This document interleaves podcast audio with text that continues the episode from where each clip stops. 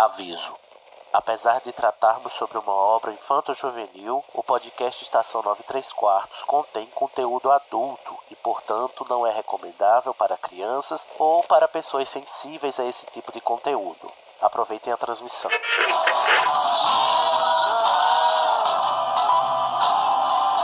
AD chamando, me escutam? Temos um novo boletim do tempo. O raio acertou. Repito, o raio acertou.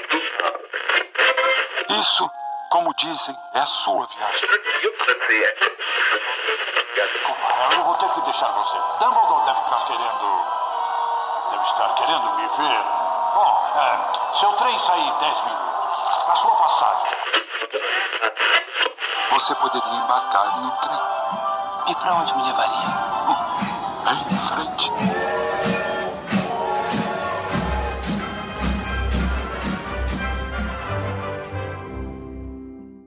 Está no ar mais uma transmissão do podcast Estação 9 e 3 quartos. Tô perdendo a prática. Já faz 84 anos que eu gravei, que a gente gravou. Estávamos de férias, mas agora voltamos das gravações, né? Porque você que está aí nos ouvindo, ouvinte, não teve férias, né? Estamos aí ininterruptos.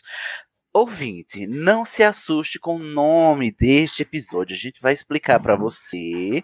E quando terminar esse episódio, se tudo der certo, você vai poder assustar muito mais gente aí nas suas timelines, tá bom? Sabendo dessa, desse palavrão, né? Dessa palavra louca que é estrutura quiástica. Hoje a gente vai ter um pouquinho de aula de teoria literária no Estação 93 Quartos. Eu estou ansioso porque é a primeira vez que o meu diploma vai valer de alguma coisa. Eu sou Sidney Andrade, o Corvino de Plantão, que é host de vez em quando aqui, e estou com ele lá do animagos.com.br e da Casa Elefante, Igor Moreiro. Oi meninas, tudo bem? E aí, empolgated? Ai, não sei. Eu sou. Eu sou ateu dessa, desse negócio aí. Mas é vamos ver. Com- Eu sou ateu. Me Ateu? convençam. Adoro. Eu sou ateu dessa teoria. Dessa teoria. Também temos aqui Bárbara Rosa, que né, é, tá consolidando a teoria de que ela e Carol Lima são a mesma pessoa, porque nunca estão no mesmo lugar ao mesmo tempo, não é, Carol? Não é, ó, Carol, não é Bárbara? Opa! Basicamente, somos da mesma casa, ou seja, é tipo Padma e, e Parvati, é Fred e Jorge, no fim, é a mesma pessoa, é, somos nós duas, é isso. O problema é Se que pegar vocês são. e, e adicionar um pitch aí na voz da Bárbara, é, você vai descobrir que é a Carol. O problema é que o Estação não teve budget, não teve orçamento para contratar duas atoras, a gente contratou só uma, então tem que alternar, entendeu? Não dá pra ter as duas, é basicamente é isso. Quando a gente puder ter um dinheirinho a mais, a gente grava duas vezes. duas vezes, faz um chroma aqui, né? Mas esquece. Chroma. O orçamento tá foda. Também temos ele pela segunda vez no Estação, Iori Mapushi. E aí, galera, beleza? Oi, Iori, Seja você bem-vindo, Yori. tá nervoso? Obrigado, Igor. valeu. casa. Hoje eu tô um pouco menos nervoso que a, a primeira vez, mas Uhum. com a, uma responsabilidade por falar sobre esse tema peculiar, né? Peculiar, e por que não dizer peculiar, não é mesmo? Sim, exatamente. Também, também temos o Felipe Cavalcante. Oi, oi, eu vendo essa teoria literária cheia de números estando muito confuso. Números e conceitos da biologia, não é mesmo? Ô, Felipe, você aqui tá. A gente tá pegando na mão e você junto, né? Que o seu diploma também vai valer a pena hoje, né? Os, os povos de letras. É hora de testar os meus conhecimentos e ser um pouco humilhado em rede nacional. É hora do duelo. É hora da batalha Pokémon, né? Foi pra isso que a, a- foi para isso que a universidade te treinou, né? Pra gravar um episódio de Estação Up. Exatamente. E por fim, temos ele que é o dono da pauta. Então, se vocês não entenderem, a culpa é dele, João Paulo Ucho. Olá, Tudo bom, João Paulo? tudo bem, tudo ótimo. João Paulo, olha só. Vou, vou avisar que tem várias tabelas, você me orienta nas tabelas, tá bom? Porque é, é teoria literária, mas tem muita tabela. Viu? Viu? Tá viu. Obrigado. Eu Nossa, João Malu é, Magalhães é você? é sucinto. João Paulo, ele não diz nada além do necessário, somente. Bom, vamos então para o tema de uma vez para vocês descobrirem que diabos é estrutura quiástica. Eu sou Harry, Harry Potter. Nossa, você. Você é Harry Potter. Incrível. E eu juro solenemente que não vou fazer nada de bom.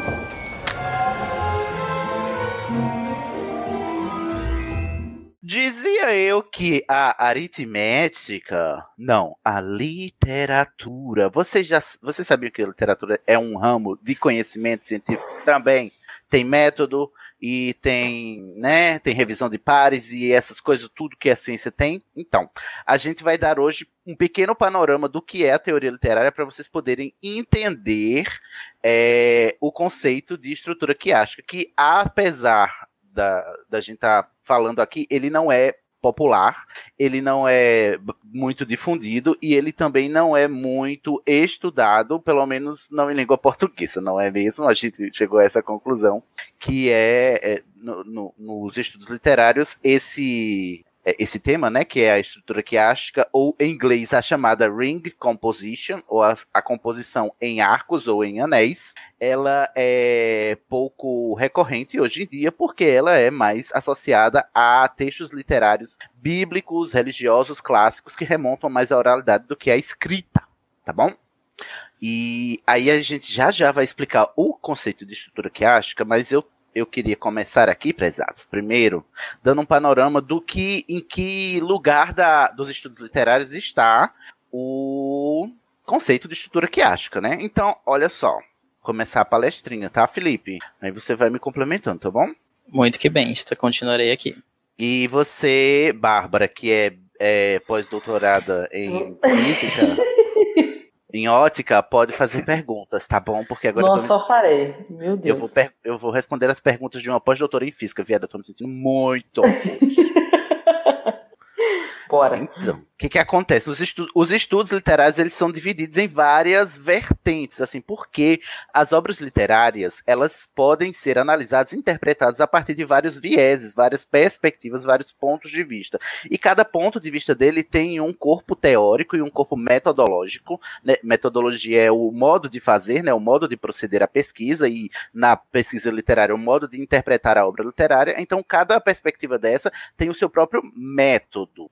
E aí, é, as teorias literárias elas vão se dividir de acordo com os aspectos sobre os quais o teórico vai focar, né? E ele pode focar em alguns aspectos que eu vou mencionar agora para vocês. E vocês vão notar que é, parece complicado, mas a gente já vem fazendo isso no Estação há dois, mais de dois anos, né? Porque a gente está falando de uma obra literária e a gente já abordou de alguma maneira todos os tipos de análise literária, ainda que é, amadoramente, né? E só é, informalmente, né? Não em forma, em forma de pesquisa teórica, né, literária, mas a gente já, já fez vários tipos, de, é, a gente já executou aqui, né, no, no podcast, é, é, a maioria, ou se não todos, os tipos de análises literárias que que a gente tem, pelo menos as mais é, conhecidas. Então vamos lá, quais são os tipos? Temos as teorias literárias que se focam no autor, geralmente eles analisam essas teorias literárias, analisam a obra a partir da biografia do autor. A gente já fez isso. Lembra que a gente tem um episódio para falar só sobre a vida da J.K. Rowling e como às vezes a gente associa a, as passagens da, dos livros, né, com as fases da vida dela, né? A gente associa muito o Dementador com a, com a, a depressão da Rowling, né? E tal. Verdade, rainha com um defeito só. com um defeito. E aí existe a análise literária bi biográfica, né, que associa a obra do autor à sua vida, né, é um tipo de análise, a gente já fez aqui algumas vezes. Também temos as teorias literárias centradas no leitor, que são aquelas teorias geralmente chamadas de impressionistas, são, são interpretações e teorias baseadas no que, nas sensações, né, que o, leit que o leitor sente, né, que o leitor tem a partir da sua leitura. Essa, essa é o tipo de análise literária mais é, simples e comum, porque ela é feita, é a, é, é a, primeira, a primeira interpretação que todo mundo tem, é a interpretação pessoal, subjetiva, né, do, daquilo que sentiu com o que leu na obra. Então, sempre que a gente fala, ah, eu gostei de uma obra por causa disso, eu gosto dessa passagem porque ela me lembra isso e tal, as impressões que ela causam pessoalmente em você, você está fazendo uma análise impressionista da obra, ou focando, ou mesmo, né, tá, tá, tá botando em prática aí é, essa vertente que são as teorias que focam no leitor, né? E nas impressões que o texto deixa no leitor. Essa é a segunda vertente. Temos a terceira, que são as teorias baseadas no texto, né? Focadas no texto. Essas teorias literárias são aquelas que a gente estuda lá na escola, lá na aula, na aula de literatura de gêneros literários, que é quando a gente aprende o que é uma crônica, o que é um conto, o que é um poema, né, e diferenciar prosa de poesia e tal. Essas teorias baseadas nos textos, elas nos ajudam a diferenciar os gêneros literários e a identificar o que há neles de diferente. E como é que a gente já fez isso na obra? A gente sabe que Harry Potter é uma obra, é um romance em prosa, né? É um romance porque ele segue a fórmula de prosa longa, né? Não é curta, então não é um conto, não é um romance. No, no jargão literário, romance não tem nada a ver com ser romântico, né?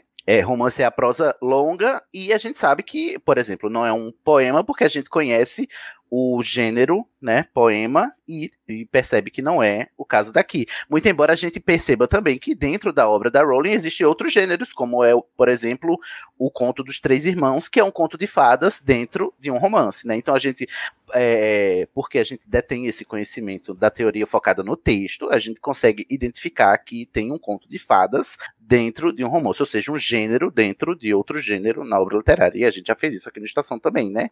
Temos Sim. as Sim, mas alguma dúvida, aluno?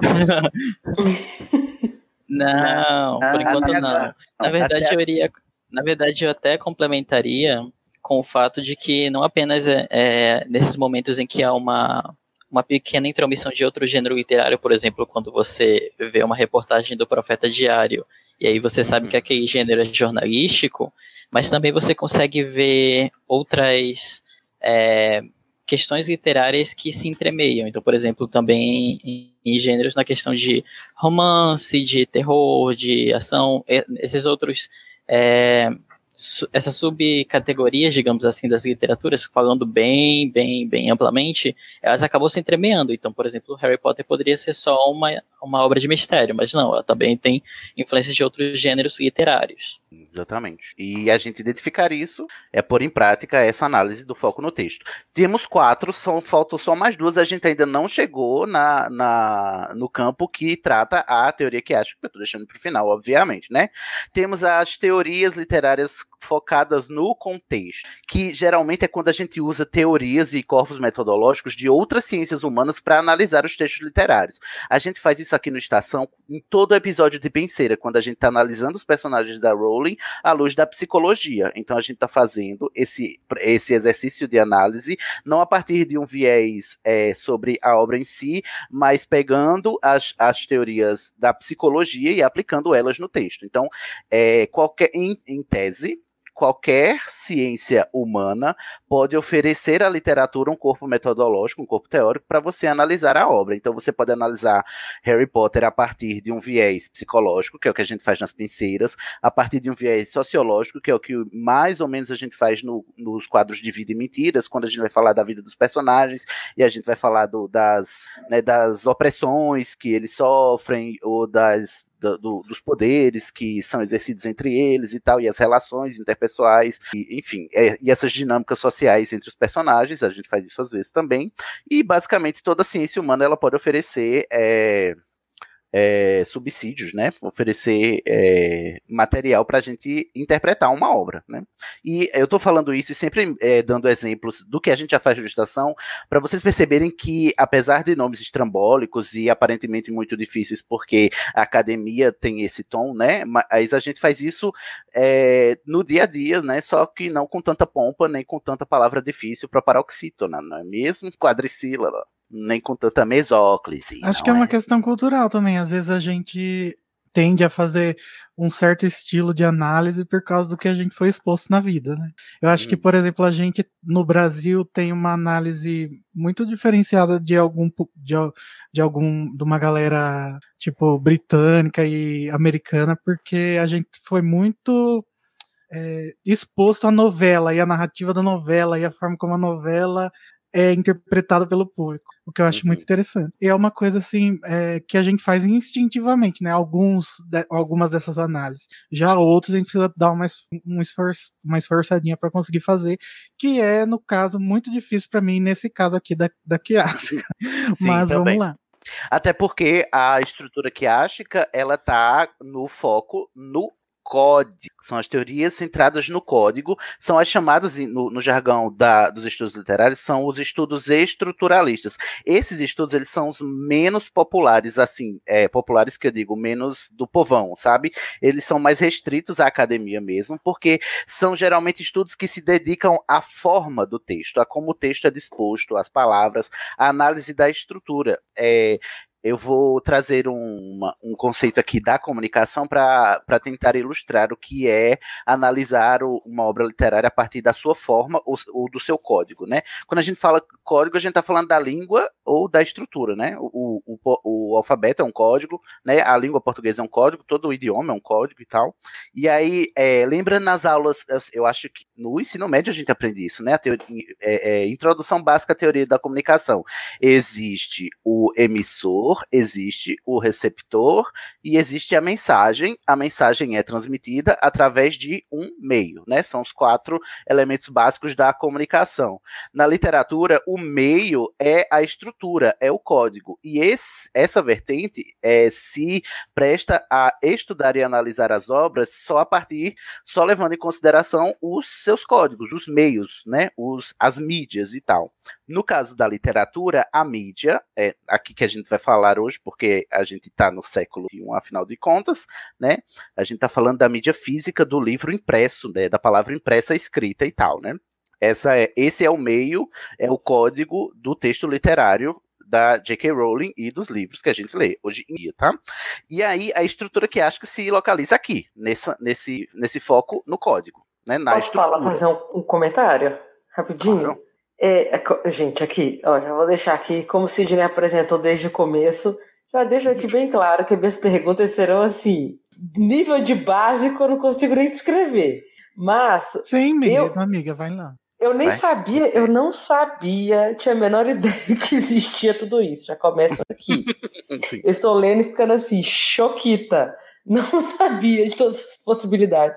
E aí, aí eu tenho algumas perguntas. A primeira pergunta é: quando as pessoas fazem uma análise, eu, eu parto na minha cabeça que sempre que tem uma análise sobre uma- um texto, vai ser básica. Minha cabeça né, de acadêmica é uma análise, ela já é uma análise acadêmica, não? Ou às vezes a pessoa faz uma análise de um texto que vira um outro texto que deixa de ser uma análise acadêmica, entendeu? Porque quando você falou da parte da. É, quando você começou a falar da estrutura quiástica, você falou assim: isso costuma ser mais. Essa coisa centrada em código costuma ser mais uma coisa acadêmica, né? Mas as outras coisas também não são, não? Que isso, isso tudo não é tipo um, Você tem uma obra e você faz um estudo sobre a obra, não costuma ser tudo meio acadêmico, não? Eu realmente não sei, porque eu nem sabia que tinha todas as opções, só tô perdido. Então, todos esses conceitos eles foram eh, cunhados pelos estudos teóricos literários, né, lá na Uhum. academia. Uhum. Eh, o que eu estou falando aqui é que a gente faz, executa eles no nosso dia a dia como leitor, mesmo sem Hum. perceber, mesmo sem ser teórico da literatura, né, mesmo sem ser um acadêmico da literatura, né, e um pesquisador Entendi. da literatura, a gente faz. Só que o- a, a ênfase maior aqui no código é porque a, a- esse tipo de análise de- a partir da estrutura do texto é a que o, o leitor eh, comum menos faz, porque o leitor comum ele, ele costuma se preocupar com pouco com a forma, né, se a, o conteúdo, né, se a mensagem lhe satisfaz. Então aí a gente, a gente vê que, eh, tanto é que eu não tenho exemplos, como eu tive para as outras cinco eh, vertentes, eu não tenho exemplos de episódios do Estação nos quais a gente fez algum tipo de análise a partir da estrutura do texto da Rowling, né? Essa é a primeira vez, é a primeiro, o, ep- o primeiro episódio. Ah, acho que no que é- de tradução a gente fez um pouquinho.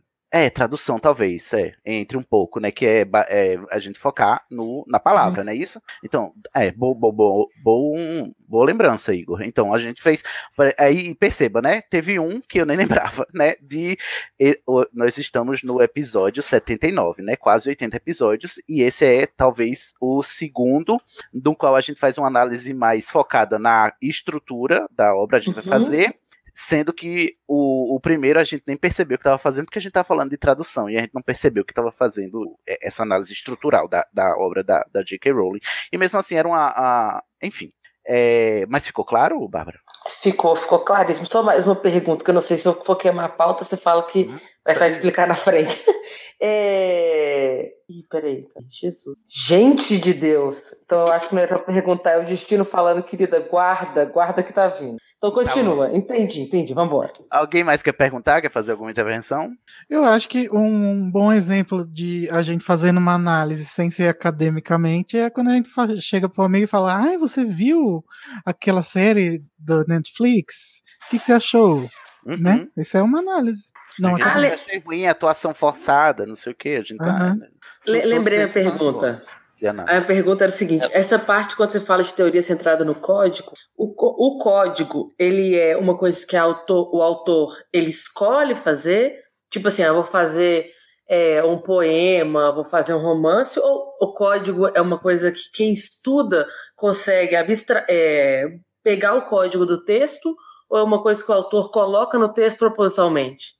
Então, são as duas coisas, porque não existe texto sem código, né? Todo, uhum. todo texto, ele precisa de um código, porque a gente se, se comunica através de códigos, né? A gente está se comunicando agora através do código verbal, é, oral, é, da língua portuguesa. E o uhum. texto literário, ele se expressa através do código alfabético verbal da língua portuguesa, no caso da Rowling, da língua inglesa, né? Traduzida para o português e tal.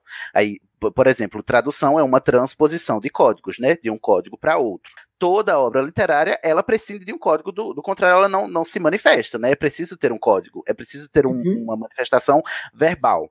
E aí, quando o teórico ele foca no código, ele pode estar focado em várias coisas, sejam elas propositais do autor ou não.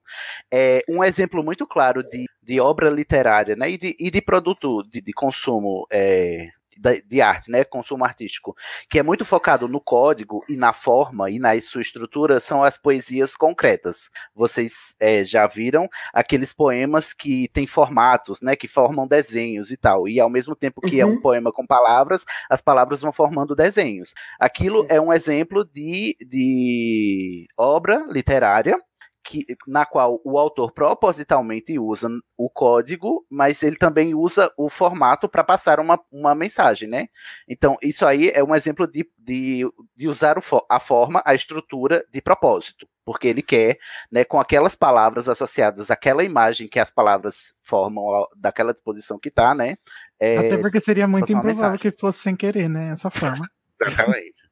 E, e, e, aí é quando entra a estrutura quiástica aqui, porque a estrutura quiástica nada mais é do que você analisar a obra literária a partir da disposição dos elementos ao longo da obra, né? É, acho, a gente já vai dar a definição, mas é, você focar em como é que a obra, ou como é que a autora distribuiu os elementos da sua narrativa ao longo dos livros, e dentro de cada livro, e como é que isso contribui, né? o que é que isso nos diz sobre a obra, sobre a intenção da autora e sobre os temas e os, é, os conceitos que a autora nos quer passar. Porque é, muito raramente, por, ser, por se tratar de obras é, intencionais, né? Porque ninguém escreve um livro por acaso. Principalmente a Rowling, que a gente sabe que é né, nerdzinha, né? A gente sabe que ela planejou os sete livros, né? E aí, o, nenhum, por nenhum autor é, fazer um livro por, por acaso, ou quase nenhum, né? Também não vou dizer uhum. que não existe casos, né? Como existe uma intencionalidade prévia, é claro que ele vai também prever um, uma estrutura para acolher aquilo que ele está querendo escrever do ponto de vista do conteúdo, né? E aí o, o autor pode é, escolher se aferrar à forma e a essa estrutura, como aparentemente é o caso da J.K. Rowling, porque ela por exemplo, desde o começo falou que seriam sete livros e sete livros somente, né? Uhum. Para Harry Potter. Então, a gente, daí a gente já tem um indício de que ela estava preocupada com uma estrutura básica, né? é, pelo menos a partir dessa primeira é, consideração aí, né? Que tipo, ela quer sete livros, o que significa dizer que ela planejou uma estrutura de história contada em sete partes. Isso é se preocupar okay. com a forma, né? Uhum. Isso é se preocupar com o formato do seu texto e tal. E aí existem autores que não se preocupam com isso isso, né? Tanto quanto a Rowling, e existem autores que se preocupam com a Rowling a ponto de demonstrarem aqui o que a gente vai falar hoje da estrutura que acha que é essa estrutura em anéis. Mas essa, essa dúvida também me perturba, Bárbara. Toda, toda noite eu boto minha cabeça no travesseiro e penso. Às vezes no silêncio Será? da noite. Que a J.K. Rowling pensou nisso. E a gente passa muito tempo na Casa Elefante também discutindo isso. Que sempre que o Snape fala, sempre que o narrador fala que o Snape parecia que estava lendo a mente de alguém, a gente pensa, ah, mas será que a Rowling sabia? Mas eu acho que a melhor forma de da gente poder analisar obras é pensando assim, ah, não importa, vamos, vamos levar primeiro- Exatamente. vamos- a gente pode simplesmente levar em consideração que ela pensou em tudo que a gente tá entendendo. Ou aí- nem, ou nem isso, ou pensar que foi por acaso, mas também considerar que porque É, ela não, é. sim, mas- Ela é um produto do- de tudo que ela leu, ela pode ter reproduzido uma forma que ela, é, inconscientemente, reproduzido uma forma que ela estava muito familiarizada, né? Também igual, acontece isso também, às vezes, né? De ser involuntário. Uhum. Eu, eu costumo nunca duvidar da JK, mas nesse caso, especificamente, eu acredito que é, coincidências simétricas aconteceram e aí as pessoas ajustaram a história para que se encaixasse nessa teoria. Harry Potter tem um, um, um enredo relativamente complexo e mesmo sabendo que não é impossível, eu acho improvável que ela tenha escrito a, his- a história em função de uma estrutura dessa. Mas é, como Nossa, na lógica, na, é, na lógica as premissas não precisam necessariamente ser verdadeiras, né, para um argumento ele ser válido, eu parti da, da premissa que ela fez assim. E aí eu tentei enxergar Uhum. esses quiasmos presentes em Harry Potter. Então eu quero discutir com vocês para saber se esse argumento é válido, né? Ou se é um, um sofisma, uma, uma alucinação da, da minha cabeça. Eu acho que Não, é, é, válido, porque é válido, tudo que sim. faz a gente revisitar a obra, pra mim, é válido. E outra, o Roland Barthes, ele é um, drama, um teórico teatrólogo, né, muito famoso, muito famoso nas teorias literárias também, e ele falou, ele é citado muito pela sua frase, frase célebre, né, que o autor está morto. E para as Ai, teorias pai. literárias, a não ser aquela que foca na biografia do autor, né, lembra que tem aquela primeira vertente, que analisa a obra à luz da vida do autor, a não ser essa vertente, todas as outras não consideram ou não precisam considerar a intencionalidade do autor. É isso que o Barthes quer dizer quando o, o autor está morto. Quer dizer que, uma Uhum. vez escrito o livro, o livro é de quem o interpreta. Então não importa se a J.K. Rowling né, intencionalmente fez isso ou se isso calhou de estar aqui. O que importa é que a obra se dispõe dessa forma e é, essa disposição nos diz algumas coisas. E aí a gente pode é, pirar e, e discutir e debater sobre o que é que essas coisas no di- nos dizem, né? Para mim é assim, se é, se é intencional ou não é um debate secundário que a gente pode ter no final, né? Mas assim, é, Uhum. é, não deixa de ser interessante observar é, o- a estrutura quiástica na obra da J.K. Rowling, porque mesmo que não tenha sido intencional, é, está ali, né? Assim, mais Amigo, que você é considere só uma uma- coincidência, né? É uma alucinação, sim. Só que toda ciência é uma grande alucinação. Do nada. É, tu- tu- o- a consciência humana é uma grande alu- alucinação, então tudo bem. Tudo bem. O, Tem- o, o próprio tem aquela disse. A gente vai Fale, precisar Sidney. citar aquela questão dos anagramas. Anagramas? Que é Ih, gente. Pentagrama? Daquela discussão dos anagramas do grupo. Será? Será que a gente ressuscita? Um dia a gente fala sobre anagramas aqui. Ai, ah, lembrei. Podemos falar? A gente já falou num, num, num- num- numa live aí da vida, os ouvintes já, já estão Verdade. familiarizados. Tu ia falar alguma coisa, Yuri? Tem aquela anedota sobre o, o Kafka. Ele escreveu a Metamorfose e aí ele fez questão de não deixar evidente que o, o, o nome do inseto, né? Porque algumas pessoas já interpretavam que era uma barata, mas ele queria que ninguém colocasse isso nas traduções. O nome de um inseto, ele colocou o, o gênero, a espécie, né? Inseto. E aí não quis é, que nas traduções as pessoas escolhessem e aí deixou para o leitor justamente fazer essa interpretação, né? E, a- e ainda assim tá no imaginário popular de que o- como chama o, o Gregor Sansa se, trans, se metamorfoseou numa barata, né? Numa É, barata, exatamente. Mesmo não tendo barata lá no, escrito no livro. Ah, gente, é igual acontece- a maçã da Eva. Exatamente, ia falar isso, acontece a mesma coisa. Na, na Bíblia não está dito que é uma maçã, mas todo mundo atribui o fruto proibido a uma maçã, né? Embora não Exatamente. esteja dito lá. Enfim. Aí a gente chegou nesse. ah, mais alguma, alguma questão, gente? Para a gente passar finalmente para a definição da estrutura quiástica, do que é o quiasma em si. Estou bem por enquanto. Está bem, Bárbara? Não, estou Todos confortáveis? Lumos Maxima. Lumos Maxima. Então vamos aos trabalhos de vez aqui. João Paulo, você que é o dono da pauta, fale para nós, dê-nos a definição de estrutura quiástica, afinal de contas. Então, a estrutura quiástica, ela é uma forma que alguns autores antiga, aliás, era usado antigamente bastante para as pessoas criarem as histórias dela. Como tu tinha falado antes, era bastante usado da forma oral, porque a galera antigamente contava mais história da- dessa forma, da forma oral. E, ela- e essa estrutura ela é bastante usada para para música, para poema, para peças. E ela é uma estrutura tipo parecido com tipo a jornada do herói, só que só que no lugar da jornada do herói, ela não tem os passos pro autor, então pro personagem ele seguir. Esses passos são para o próprio autor que segue. Aí ela é feita assim. Ela é feita para que o autor consiga inserir vários elementos, temas, situações, sentimentos de uma forma de que no começo da história ele vai tendo, ele vai, essas situações vão aparecendo e depois do meio para o final ela vai, vai sendo repetida para ser uma forma de, de lembrança, de, de familiaridade na, na história. Então, De os espelhamento, antiga, é uma forma de espelho. Aí, aí eu trouxe aqui um exemplo, que é o 1, 2, 3, 3, 2, 1. Que é assim, o 1 eu acordei, o 2 eu peguei um livro, o 3 eu comecei a ler, aí repetindo, o 3 eu acabei de ler, o 2 eu larguei o livro e o 1 eu ador- eu adormeci.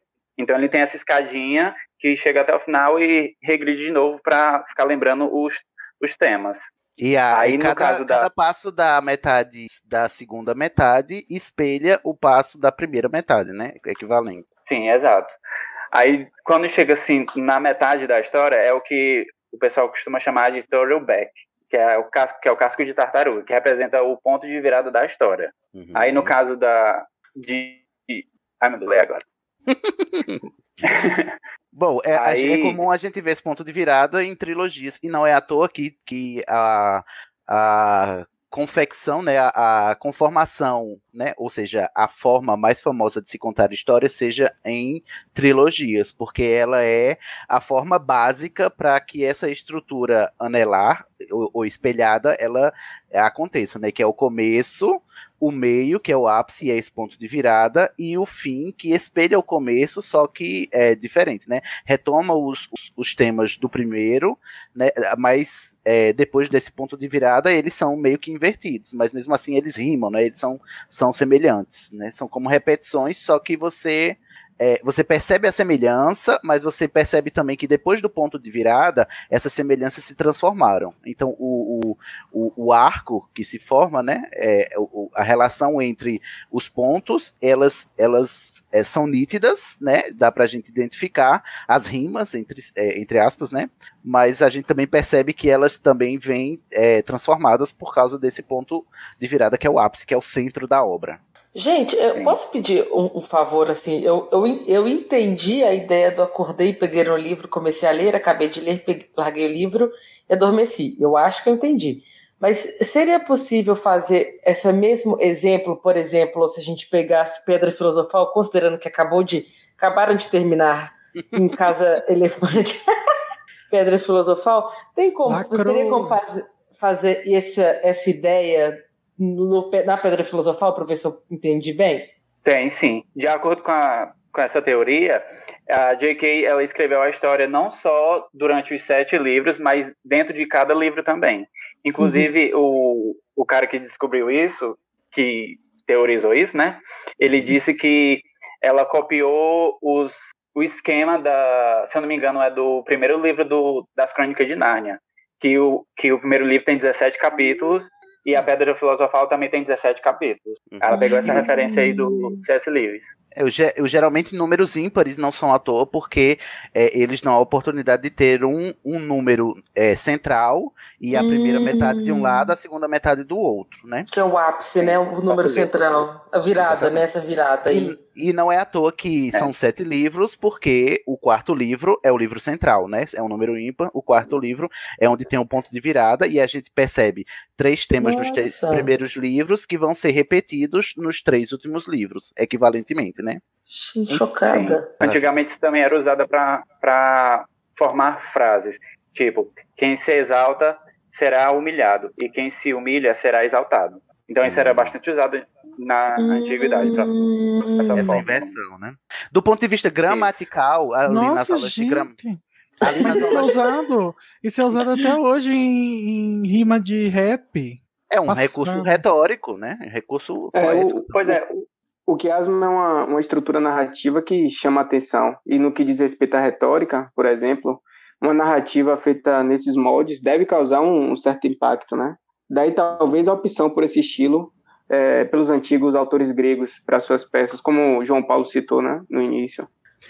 E também porque, é, além disso, é uma estrutura que é fácil, digamos assim, é, de se compreender. Você consegue perceber o meio, o início, o meio já, o início, o meio, o final, e tipo você também consegue perceber o ponto de virada. Você consegue perceber o início, as semelhanças do início com o final, e aí você consegue, por exemplo, digamos, se você tem um ponto inicial, é, tomando exemplo, Harry no começo é um garotinho de 11 anos que está abandonado.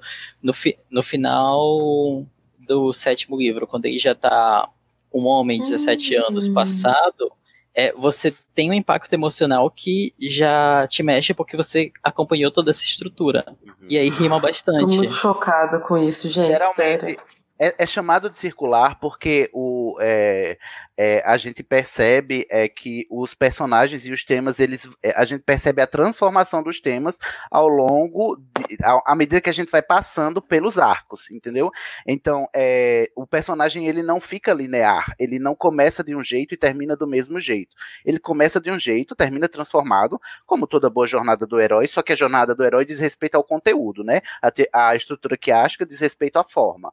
E aí, a partir dessa, desses arcos que o, o, o personagem vai passando, ele vai se transformando, tem esse ápice no centro, e depois ele vai é, seguindo, é, como que revisitando o que ele é, fez antes do, do, do ápice, né, mas Uhum. transformado agora para chegar lá no final outro personagem, só que o mesmo, né? É o mesmo, mas diferente. É como é, no Senhor dos Anéis, que o Bilbo volta transformado e o último capítulo chama Lá e de volta outra vez, né? É, é essa- essa recursividade que é o, o, o Bilbo, não, o Frodo, né? No caso. Frodo. O Frodo sai Então, de um jeito mas- e volta de outro. Mas então esse acordei, adormeci, Mas às por vezes exemplo. isso também pode ser. Peraí, gente. Peraí. É, Vai lá. É que eu ia falar que esse acordei e adormeci, por exemplo, se a gente falasse em, em Pedras Filosofal, seria acordei Harry, tipo, pegando trem e adormeci o Harry, tipo, voltando do trem pra casa. Seria esse momento, por exemplo, se eu fosse tentar exemplificar com o livro. Sim. Sim. Sempre, Ah. todo Sim. livro você vê que tem a ida pra Hogwarts no trem, Aham, que é o começo, e tem a volta no- do trem pra, pra casa, pro mundo Pra trouxa. casa. Né? E, e no meio do É, caminho no tem caso- a, a- a jornada da transformação. Sim. É, e no Na caso verdade, da história se- de- dessa história que a JK criou. Vai lá, falar. João Paulo. Peraí, vai João Paulo, depois Yuri. Não, eu só ia comentar que na, na história do trem, é curioso que ela decidiu colocar assim, duas vezes o trem aparece em cada livro. Não necessariamente no começo, final, mas ele sempre acaba, acaba aparecendo de uma forma.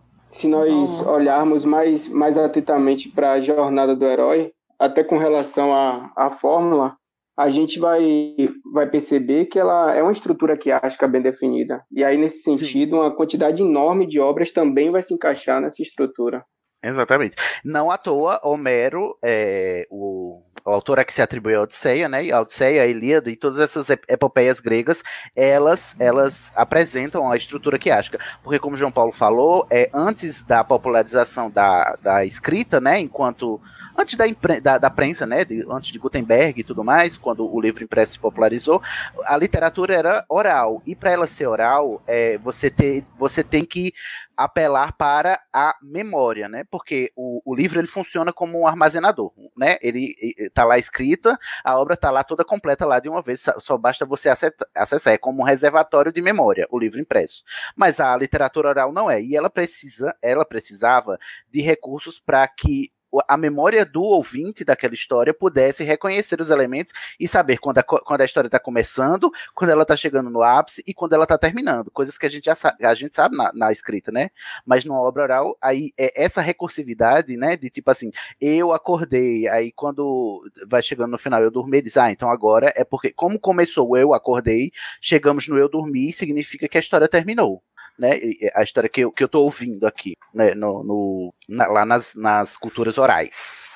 Tanto é que é por isso que a gente é, encontra pouco material teórico sobre estrutura quiástica é, atualmente, porque ele é mais voltado para textos antigos que foram escritos depois, mas que foram primeiramente oral, oral, orais, né, primordialmente orais, como é o caso da, da Odisseia e da Ilíada de Homero, né, que eles eram textos gregos orais que foram escritos, tanto é que até a gente cogita se Homero existiu de verdade ou se não é só um nome para para atribuir uma autoria a esses textos que foram escritos um dia, né? Que eram Existiu, pra... ele é o pai do Bart e da Lisa. Ah, é o pai do Bart. É, então...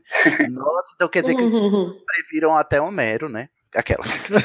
a gente a gente pode traçar um paralelo com isso que o Sidney falou com a Bíblia. Se a gente lembrar que Jesus ele ensinava por parábolas, Uhum. Então, é, a, a estrutura que acho que ela está presente em toda a Bíblia, tanto no, no, Velho como no Novo Testamento. E principalmente Sim. no Novo, que tem essas parábolas de Jesus. E o que não é uma parábola, né, Bárbara? Senão um negócio que começa, tem o seu ápice e volta para baixo de novo, entendeu? Sim, achei um sensacional. Arco, né? Então a parábola ela, é um conceito matemático. Mas, gente, veja só. Vou começar meu ateísmo, hein?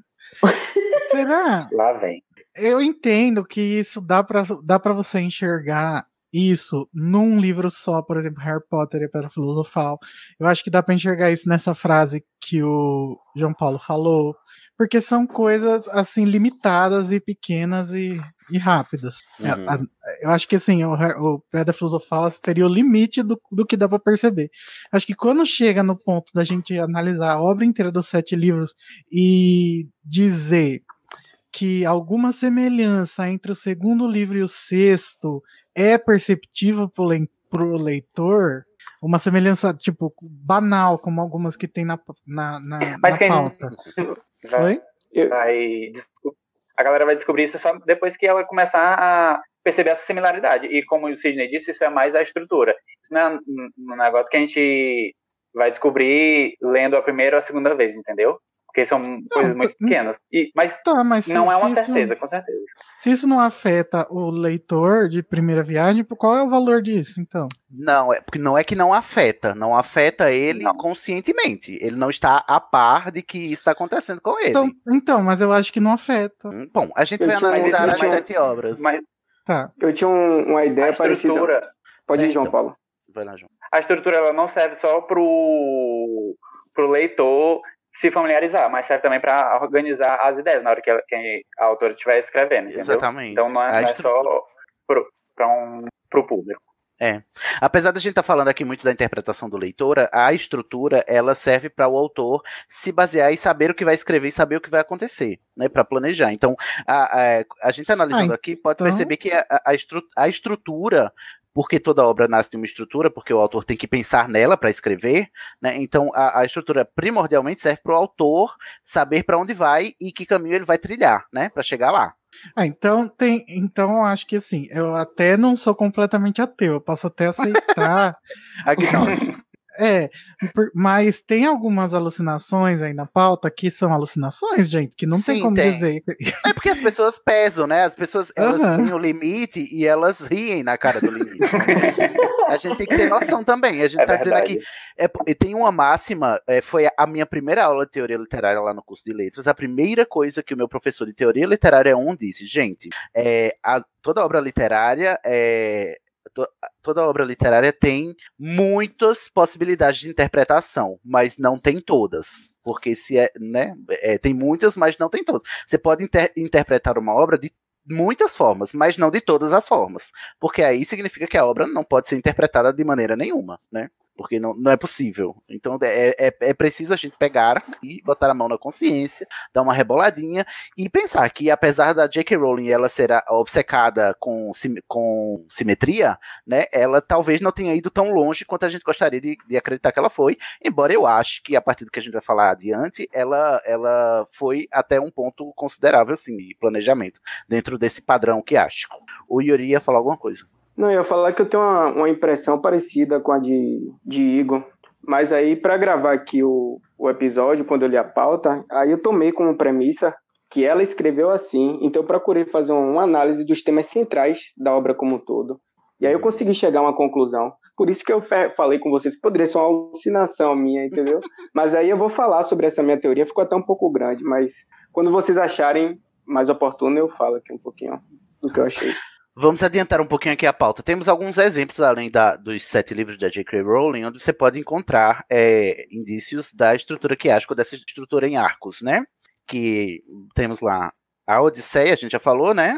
Mas principalmente escritos religiosos, a gente mencionou a Bíblia, mas provavelmente os escritos abraâmicos né, são, é, seguem essa estrutura, o Corão e a Torá as histórias da Rússia medieval, mitos chineses, a Odisseia, a Divina Comédia do Dante, olha aí que já é um escritor já mais recente e tal, mas a Divina Comédia claramente é que acho que também, porque ela tem três atos, o, né, o inferno, o purgatório e o paraíso e tal, e em cada um desses três atos tem, ele vai de um ponto a outro, passando é, por, um, por arcos também, inclusive até arcos literais, né, porque tem os, os sete, quantos ciclos do inferno tem? Não sei, nem lembro. São nove, nove, nove. círculos do inferno. Olha aí, ele vai passando por vários arcos. Porque a gente tá falando em arco. Arco pode ser um, um, só um meio, meio círculo ou um círculo inteiro, né? Isso. O Senhor dos Anéis também tem é, indícios de estrutura que acho que a gente mencionou. As Crônicas de Nárnia, é, o João Paulo mencionou que foi inclusive uma inspiração. Caiu um pouco no meu conceito agora, a, a J.K. Rowling, que se inspirou em Nárnia. Desculpa aí, os Narnia Lovers. Jogos Poxa, Vorazes. mais um defeito. Olha, mais um olha defeito. Magô. Não aguei. Jogos Vorazes também tem. Star Wars também, como não poderia deixar de ser, né? Talvez seja o maior, o maior é, expo, expoente dessa estrutura, não só do ponto de vista da jornada do herói, mas também da estrutura que acho. A estrutura que acho do Star Wars é que começa ruim, daí fica bom, daí fica ruim de novo.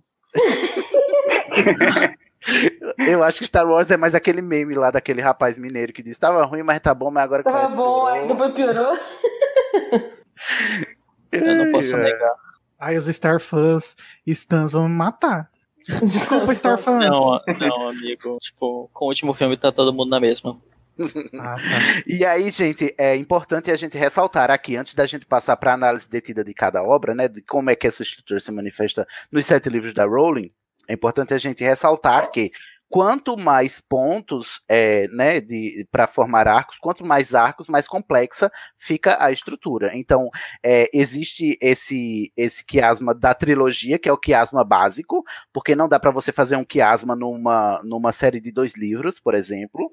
Né? A, a estrutura mínima é três, porque tem que ter o começo, o ápice e um que, que faz menção ao começo. E aí, quanto mais, quanto mais é, pontos, é, mais complexa fica e mais arcos tem. Então, na obra da J.K. Rowling, a gente percebe que temos sete obras, né? É, é, tipo, analisando macro, né? A, a, a, do ponto de vista de, de a, heptalogia como uma obra só. A gente tem sete livros, nos quais o primeiro e o sétimo formam um arco, o segundo e o sexto formam outro arco, o terceiro e o quinto formam outro arco, um terceiro arco, e tá lá o quarto livro como o ápice e o centro desses arcos, né? Então os arcos são concêntricos, significa que todos têm o mesmo centro, que é o, o ponto de ápice que é lá em Cálice de Fogo, né? Mas aí é, cada uma dessas obras elas vão se tocar é, nesses arcos é, pelos seus extremos, né? O Pedra Filosofal com Relíquias da Morte, o, o Câmara Secreta com o Enigma do Príncipe, o Prisioneiro de Azkaban com Ordem da Fênix. E eu acho bem interessante que o Cálice seja o centro, porque ele é o livro que mais tem lore, assim, eu acho. Ele que meio que junta toda, todas as informações de todos os livros em um livro só. Então ele, ele coloca. Sim, eu, eu, ele tem Ela tanto. Não conseguiu muito disfarçar isso, né? Aham. Ele tem tanto o momento da, da ascensão do Voldemort, que vai se, vai, vai ser abordada nos últimos três, e o momento de escola divertida que, tá, que foi abordado nos outros três, né? Então. E se a gente parar para pensar tematicamente, ele é o livro que tem a primeira grande morte impactante do Harry, que é o Cedrico. Ah, mas ainda bem que morreu, né? Senão ele ia virar um comercial. É claro.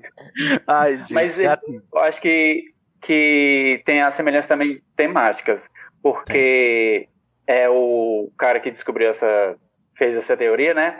Ele descobriu que no meio de do, do Pedra Filosofal, Relíquias da Morte, Cálice de Fogo, ele tem no meio da história ele sempre se passa na meia-noite. E aí essa é tipo uma semelhança que esses três livros têm e tem a semelhança entre os outros livros também, da Câmara Secreta, o Enigma do Príncipe, que o John Granger né, ele não falou sobre isso, ele falou mais sobre fala mais sobre o primeiro e o último, mas eu percebi que tipo a Câmara e o Enigma eles falam bastante da história do Voldemort e, e também fala sobre a Horcrux e, e, a vida dele em Hogwarts. E o Prisioneiro de Azkaban ele fala bastante dos Sirius e a relação que ele tem com o Ministério.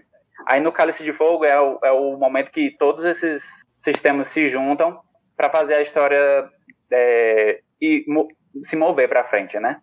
E eu tenho uma curiosidade que talvez pouca gente saiba, mas que o Harry Potter e a Câmara Secreta, antes de ser lançado, o nome que a Rowling tinha pensado para ele era Harry Potter e o Enigma do Príncipe, The Half-Blood Half Prince. Uhum. Ou seja, talvez ela tenha pensado mesmo nessa estrutura que, que acho. Mas, gente, eu acho que esse negócio da meia-noite é alucinação.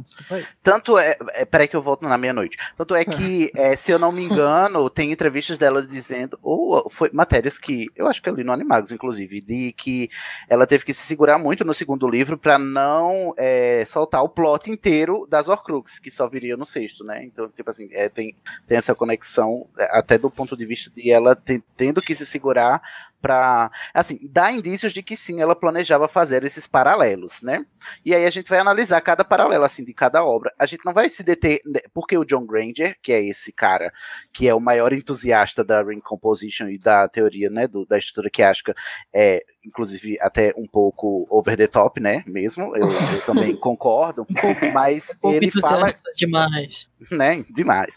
Ele fala que não só é, a, a, no, no, macrocosmo, né? Mas também dentro de cada livro a gente pode encontrar vários arcos, assim, concêntricos também, né? É, como eu... a Bárbara estava perguntando. Só que eu não consigo identificar, né? Porque ele vai falar que são mais como blocos do que como é, correspondências de capítulo a capítulo e tal. Mas é, se a gente pegar os livros, a gente consegue identificar mais como é que esses paralelos se manifestam. Eu, eu consegui aproveitar, mas eu falo mais lá para frente. lá, Yuri. Eu queria aproveitar que vocês tocaram nos pontos interessantes aí sobre os livros e aí eu queria falar o que eu penso, porque tem muita coisa parecida até com o que vocês falaram. Não sei se é o momento correto, se você acha melhor pro final do episódio. Não, pode falar agora, que se tem a ver Aqui com no... agora, pode falar agora. É que no, no episódio a gente vai se aprofundar bastante na, na análise dessas estruturas é, presentes em Harry Potter, inclusive analisando dentro de um, um, mesmo livro, que é o que a gente estava discutindo agora. Né? Mas eu procurei fazer uma análise do, dos temas centrais da obra como um todo. Então, se a gente, se nós partimos do conceito do, do termo, a repetição na ordem inversa, né, e ao redor de um ponto central, traz o livro 1 simétrico ao 7, o 2 ao 6, o 3 ao 5 e o 4 sendo o centro de tudo, como você falou, refletindo o primeiro e o último. Então eu vejo a, a imortalidade como tema central em Pedra Filosofal e Relíquias da Morte os próprios uhum. títulos dos livros ele, eles corroboram com essa minha teoria. Se a gente pensar, a pedra filosofal é um, um, objeto mágico capaz de produzir o elixir da vida. E as relíquias da morte, segundo a, a lenda, eles são objetos mágicos criados pela morte personificada, né? Que é, eles fazem com que o, o seu dono torne-se o seu da morte. No livro Pedra Inclusive Filosofal, tem a pedra da morte. Exatamente. No livro Pedra Filosofal, é, nós temos os, os, protagonistas tentando proteger a pedra de alguém que está querendo roubá-la, que no final a gente descobre que era o, o Voldemort. Já em Relíquias da Morte, os meninos estão em busca da, das Horcruxes, já no intuito de destruí-las. E aí eles removem esse status de, de imortalidade de Voldemort. enquanto ele tenta protegê-las. Já a simetria em, em Câmara Secreta e, e Enigma do Príncipe, eu vejo Pera, centrada na- nas memórias. Pode falar. Vamos Igor. um por um, Yuri, um, um por um, assim. Sobre a Pedra Filosofal, acho que outro aspecto também que fala sobre imortalidade é o espelho de Gesed. Sim. Que é por onde Sim. o Harry vê os pais, e aí ele tem todo aquele questionamento sobre a vida, vida e a morte. E aí o Dumbledore fala que aqueles não são os pais dele, que aquilo lá vai deixar ele louco se ele ficar lá. E aí que o Harry tem as- os pensamentos é, de morte dele. E ele vê os pais dele também Relíquias da Morte quando ele usa a Pedra da Ressurreição, que também não são reais, são os, os, Uhum. os É, eu acho pais. que a Pedra da Ressurreição e o espelho estão assim. é, os objetos que se conectam, né? Tanto é que eles funcionam da mesma maneira, Igor. Porque Da mesma o forma. Harry, Uma coisa, tam- o Harry só pode. uma coisa que se é, conecta. Só um minuto, João Paulo. O Harry, o Harry só pode conseguir a pedra filosofal quando e- se ele não quiser usá-la.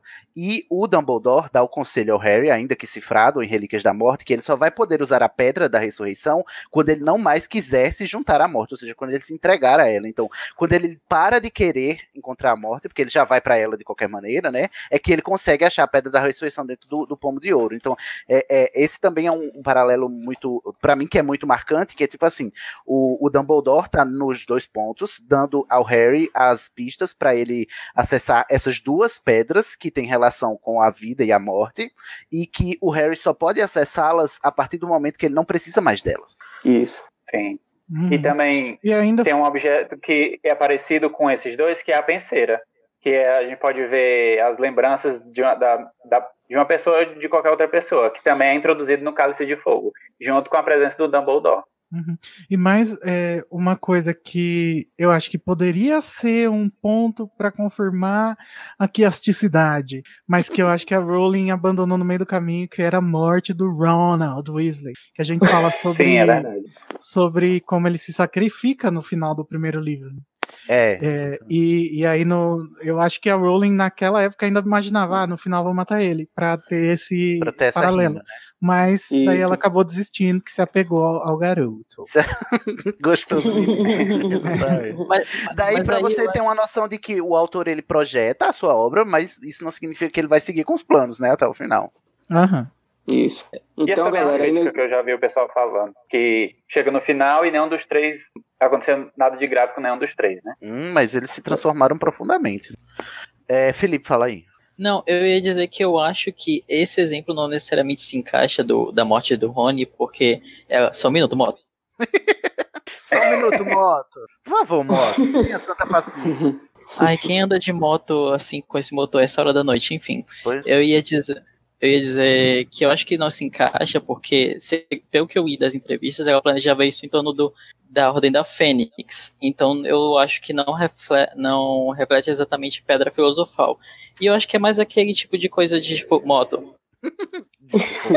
A moto, com certeza, ela pensou nela. Tenho certeza. que eu acho que é, era mais um tipo de um exercício de escritor do tipo, hum, e o que aconteceria se eu fizesse isso? Mas ela, tipo, não realmente pensava. Não, Não, mas acho que você tá confundindo, porque ela tinha dito que ia matar na ordem o Sr. Weasley, não o Rony. Sério. Eu tinha lido que ela É. tava pensando em Ordem da Fênix e em Relíquias da Morte de novo, quando, tipo, ele abandona o acampamento. Ia, ah, ia matar duas vezes Ela o Rony? duas Achei pouco. vezes. Ah, esse eu não tinha. Nossa, mas o Rony Mata morrendo três que sem tá a bom. gente ver ele não tem graça nenhuma. Bom, tá louco, muito louco. Tá vendo pra onde tá indo, né, gente? Vamos, Yuri, puxa aí. O segundo livro É. e o sexto. O, o se- esse segundo arco, né, a simetria entre Câmara Secreta e, e Enigma do Príncipe, é centrado nas memórias ligadas às Horcruxes. Em Câmara Secreta, apesar do título do livro se referir ao local onde acontece o clímax, o clímax da história, a trama é desenvolvida em torno do diário de Tom Riddle e pelas memórias presentes nele, que é um Horcrux. Já Enigma do Príncipe, o, o cerne do livro, ele está nas memórias que o Dumbledore coletou e elas servem como um, um alicerce para Harry poder entender por quais moldes é, Voldemort ele buscou a imortalidade através dessas Horcruxes. Então, nesse Sim, segundo arco, Harry eu é enxergo guiado- dessa forma. O Harry é guiado pelo livro do Snape, né? Antigo dele. E o Isso. clímax da história também é numa caverna subterrânea. Aliás, caverna subterrânea. Numa caverna. Gente, no eu não lugar, consigo né? Acreditar que a J.K. pensou nisso tudo. Tô cho... é, tá vendo? Tô chocada. Não consigo É, cancelar ela de tem a jeito ver nenhum da também- minha vida. Ah, Tem a- o- os dois livros também, o segundo e o sexto, se conectam muito porque, é, e a gente analisando assim, para, partindo do pressuposto de que o, a, a segunda aparição, ela reflete a primeira, só que transformada, né? A gente vê que o Harry, ele é, teve contato no segundo livro com, uma, com memórias e com a, a alma do Voldemort, mas inconscientemente, sem saber inocentemente, né? Ingenuamente. Ao passo que é, no sexto livro, o Harry vai ter contato com essas memórias sendo orientado né, e esclarecido sobre isso. Então a gente percebe a transformação pela qual ele já passou, né? a- de, de Câmara Secreta até Enigma do Príncipe, né? É, e agora ele vai ter o, o- o auxílio e, é, sendo guiado e orientado para que ele transite por essas memórias é, conscientemente e não mais inocentemente, ingenuamente, como ele fez é, lá com 12 anos na Câmara Secreta, né? Sim, e essas memórias e essa interação que ele tem com as memórias é o que vai levar ele a entender sobre a Horcrux, que é uma coisa que ele já fez no segundo, que foi entender que aquilo era uma Horcrux, mas só que ele não tinha um nome pra dar para aquilo, né? Sim, era uma ideia espelhada. E outra coisa aqui também que dá pra gente notar é a questão de desenvolvimento de outros personagens. No- Por exemplo, é, a gente tem a Gina, que justamente é um foco na Câmara Secreta e ela retorna no Enigma do Príncipe, só que transformada. É verdade mesmo, ela, ela é possuída e, e no sexto livro ela tá empoderada, né? Dona de si e tal, não, não se deixa possuir mais. Isso. Inclusive dando carão no Harry, dizendo: por que, que você não veio me pedir conselho que eu já fui possuída, querido? Verdade.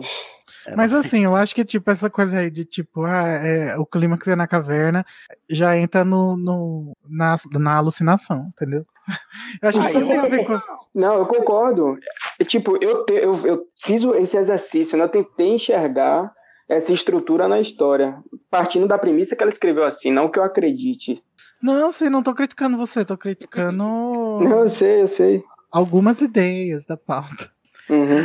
É, as interpretações que as pessoas fazem, né? Pode ser que vá longe demais. Mas alguma coisa sobre Câmara Secreta e Enigma do Príncipe que a gente consegue. Tem o colar de Opala, né? Eu acho é, que esse ter aí. vários esse- foreshadows, né? Sim, a o da armário sumidouro. Glória, o Armário Sumidouro, todos eles aparecem primeiro em Câmara Secreta e, e vão ser usados. Em, ou, é, primeiro em Câmara Secreta e vão ser usados lá em Enigma do Príncipe, né? Só, só bem. E o Draco sendo um grande suspeito. Também. Ah, mas isso ele é em todo livro, né? Esse é o foco.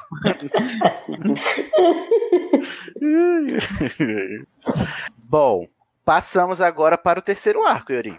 Isso. Aí a simetria entre Prisioneiro de Azkaban e Ordem da Fênix é referente à, à profecia. E eu vejo alinhada ao protagonismo de Sirius Black. Em Prisioneiro de Azkaban é inserida toda a trama do Fiel do Segredo. E que tem como protagonista Sirius e, e Rabicho. Que aconteceu em decorrência da, da profecia gerada naquela entrevista de emprego entre Dumbledore e Trelawney que nesse mesmo livro ela profetizou o retorno de Voldemort e o encontro dele com com Rabicho, né, que é o Servo Fiel. Já em Ordem da Fênix, todas as investidas de Voldemort têm como objetivo obter a, a profecia entre ele e Harry. E aí para isso ele insere uma visão falsa na mente de Harry, que ele tortura os Sirius e aí resulta na, naquele desastre.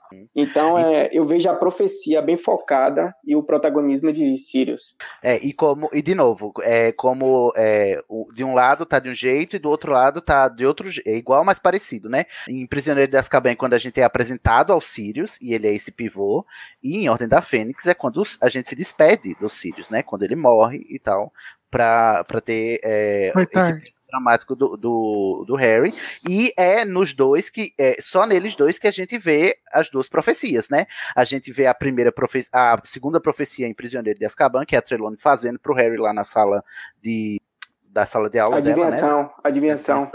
E em Ordem da Fênix, a gente vê a profecia da, lá na penseira do Dumbledore, que o, o Dumbledore mostra pro Harry, tendo em vista que eles fracassaram em recuperar a profecia, quebrar a profecia lá no hall minis- do Ministério, né, da magia. Então, duas profecias foram feitas e as duas foram apresentadas nesses dois livros, né, uma de cada vez. É claro que a gente já Exatamente. tinha consciência, né, da- de cada uma, só que a gente viu elas um, primeiro num e depois na outra. Uma, uma num e outra na outra. E E outra, foi apresentado gente, o conceito de um e, de- e foi desenvolvido no outro, né? Essa história de bola de cristal. Bola de o, cristal. no, tanto no Prisioneiro quanto na Ordem, tem toda a backstory dos marotos, né? Também, é, a gente é, é quando se desenvolve. E aí o Harry também. É, é, é, outro tema Nossa. mesmo que se repete, porque os marotos são apresentados e o Harry é, é, apresentado a esse conceito e ao passado dele com admiração. E é em Ordem da Fênix que ele tem essa queda de que é quando ele vê a real, lá na memória do Snape, de que os marotos. Né, ele tem a, a, queda, a, a, quebra da expectativa dele sobre o, esses marotos que ele idealizou no terceiro livro, né? Lá em Prisioneiro de Azkaban. Sim, que o fandom esqueceu de ler essa parte. Esqueceu totalmente. Olha, Bárbara, tá vendo? Não sou só eu, querido. Pois é, minha, num segundo já sou gongado, tô aqui quietinha. Ai, eu nem sabia. tô, tô gongando fandom, não você. Bom, alguém vê alguma, alguma semelhança a mais entre prisioneiro e ordem? Ah, o Harry voa, né? Em um animal o voador. Olha lá, olha lá, alucinação. Mas é, o hipogrifo e o testralho, é verdade. É, de certo modo são é algo simbólico. Ele é treinado nos dois para voar é, nesses dois animais alados, né? E sem falar o que, que me faz é acreditar um pouco nessa, nessa teoria, porque Testral é um, é um, como é que diz, Deus Ex Machina tão grande que é o que me fez um pouco acreditar nessa história, porque tem umas coisas que a gente vê que não, tem muito a ver com a história e tá, eu paro e penso, por que, que ele tá ali? Por que, que isso é assim? Porque é muito conveniente ter um animal que tem um ótimo senso de direção para você ir para onde você quiser. Justamente ali quando é preciso, né? É bem conveniente. É. Bom, o Deus Ex Machina a gente já cansou de discutir aqui, né? Que não falta em J.K. Rowling. O que não significa necessariamente uma coisa ruim, eu já disse. E aí, o que temos a dizer então sobre Cálice de Fogo? Então, por fim, Cálice de Fogo, a gente tem o, o verdadeiro ponto de, de interseção, a virada de chave. É um reflexo do primeiro e do último livro.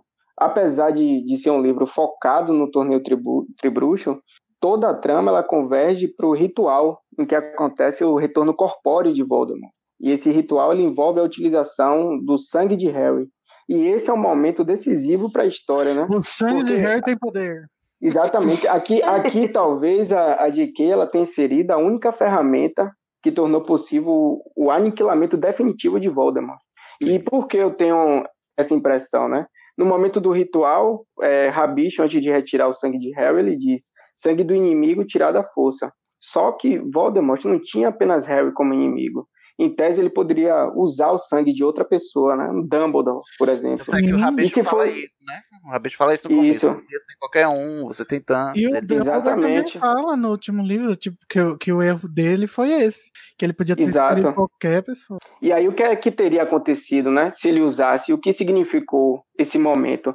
Então esse ritual, da forma como ele aconteceu, ele reflete diretamente aquela cena na Floresta Proibida, em Relíquias da Morte porque o, o, a, o feitiço Avada Kedavra de Voldemort, ele passou pelo corpo de Harry e destruiu o um pedaço da alma de Voldemort que, que habitava dentro de, dele, né? E por que Harry não morreu naquele instante, como todas as outras pessoas que recebem a maldição?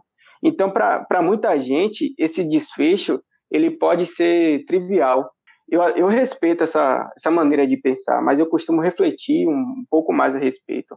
Eu acho que essas perguntas que eu fiz, elas geram algumas hipóteses. Ou Harry, naquele momento, ele era o senhor da morte e que aceitou para salvar todos, ele era o detentor da, de todas as relíquias, portanto não poderia ser assassinado. Ou J.K., ela fez uma grande alegoria a Jesus Cristo, onde Harry se sacrificou em prol do bem de todos, né, para livrá-los do, do mal, e depois ressuscitou. Amém. Ou então o sangue de, o, o, o, sangue de Harry, que, que passou a correr nas veias de Voldemort, né, junto com toda a proteção antiga de Lilia, fez com que o feitiço não destruísse seu corpo e atingisse diretamente aquele pedaço de alma. Eu então, tendo a acreditar que a de que ela escreveu o livro baseado nessa última hipótese que eu falei, apesar de ver possibilidade dela ter juntado todas as outras. Então, é, era isso que eu ia dizer. É, para mim, você tá falando é isso, ou isso, ou isso, quando para mim é é, são os três juntos. Porque não dá para você diferenciar uma coisa da outra, do ponto de vista da interpretação. O Harry detinha as três relíquias da morte. Ele era o Senhor da Morte. Para todos os efeitos, né, ele não tinha mais medo de morrer, por isso ele se sacrificou. O sacrifício é, salvou ele também, assim como é, é o sacrifício da Lilian o salvou. Ao contrário e, de Jesus, que tinha medo de morrer sim. Tinha medo de morrer. Harry maior, maior que, que Jesus. Jesus. E também é o fato do Voldemort estar com o sangue do Harry lá. Enquanto o sangue de Harry correr no, no mundo aqui, ele não pode morrer porque o sangue dele tem a proteção da Lilian lá. Então, não, não, para mim, não é ou isso, ou aquilo, ou aquilo. Para mim, são essas É a junção de tudo, unidas. né? Uhum.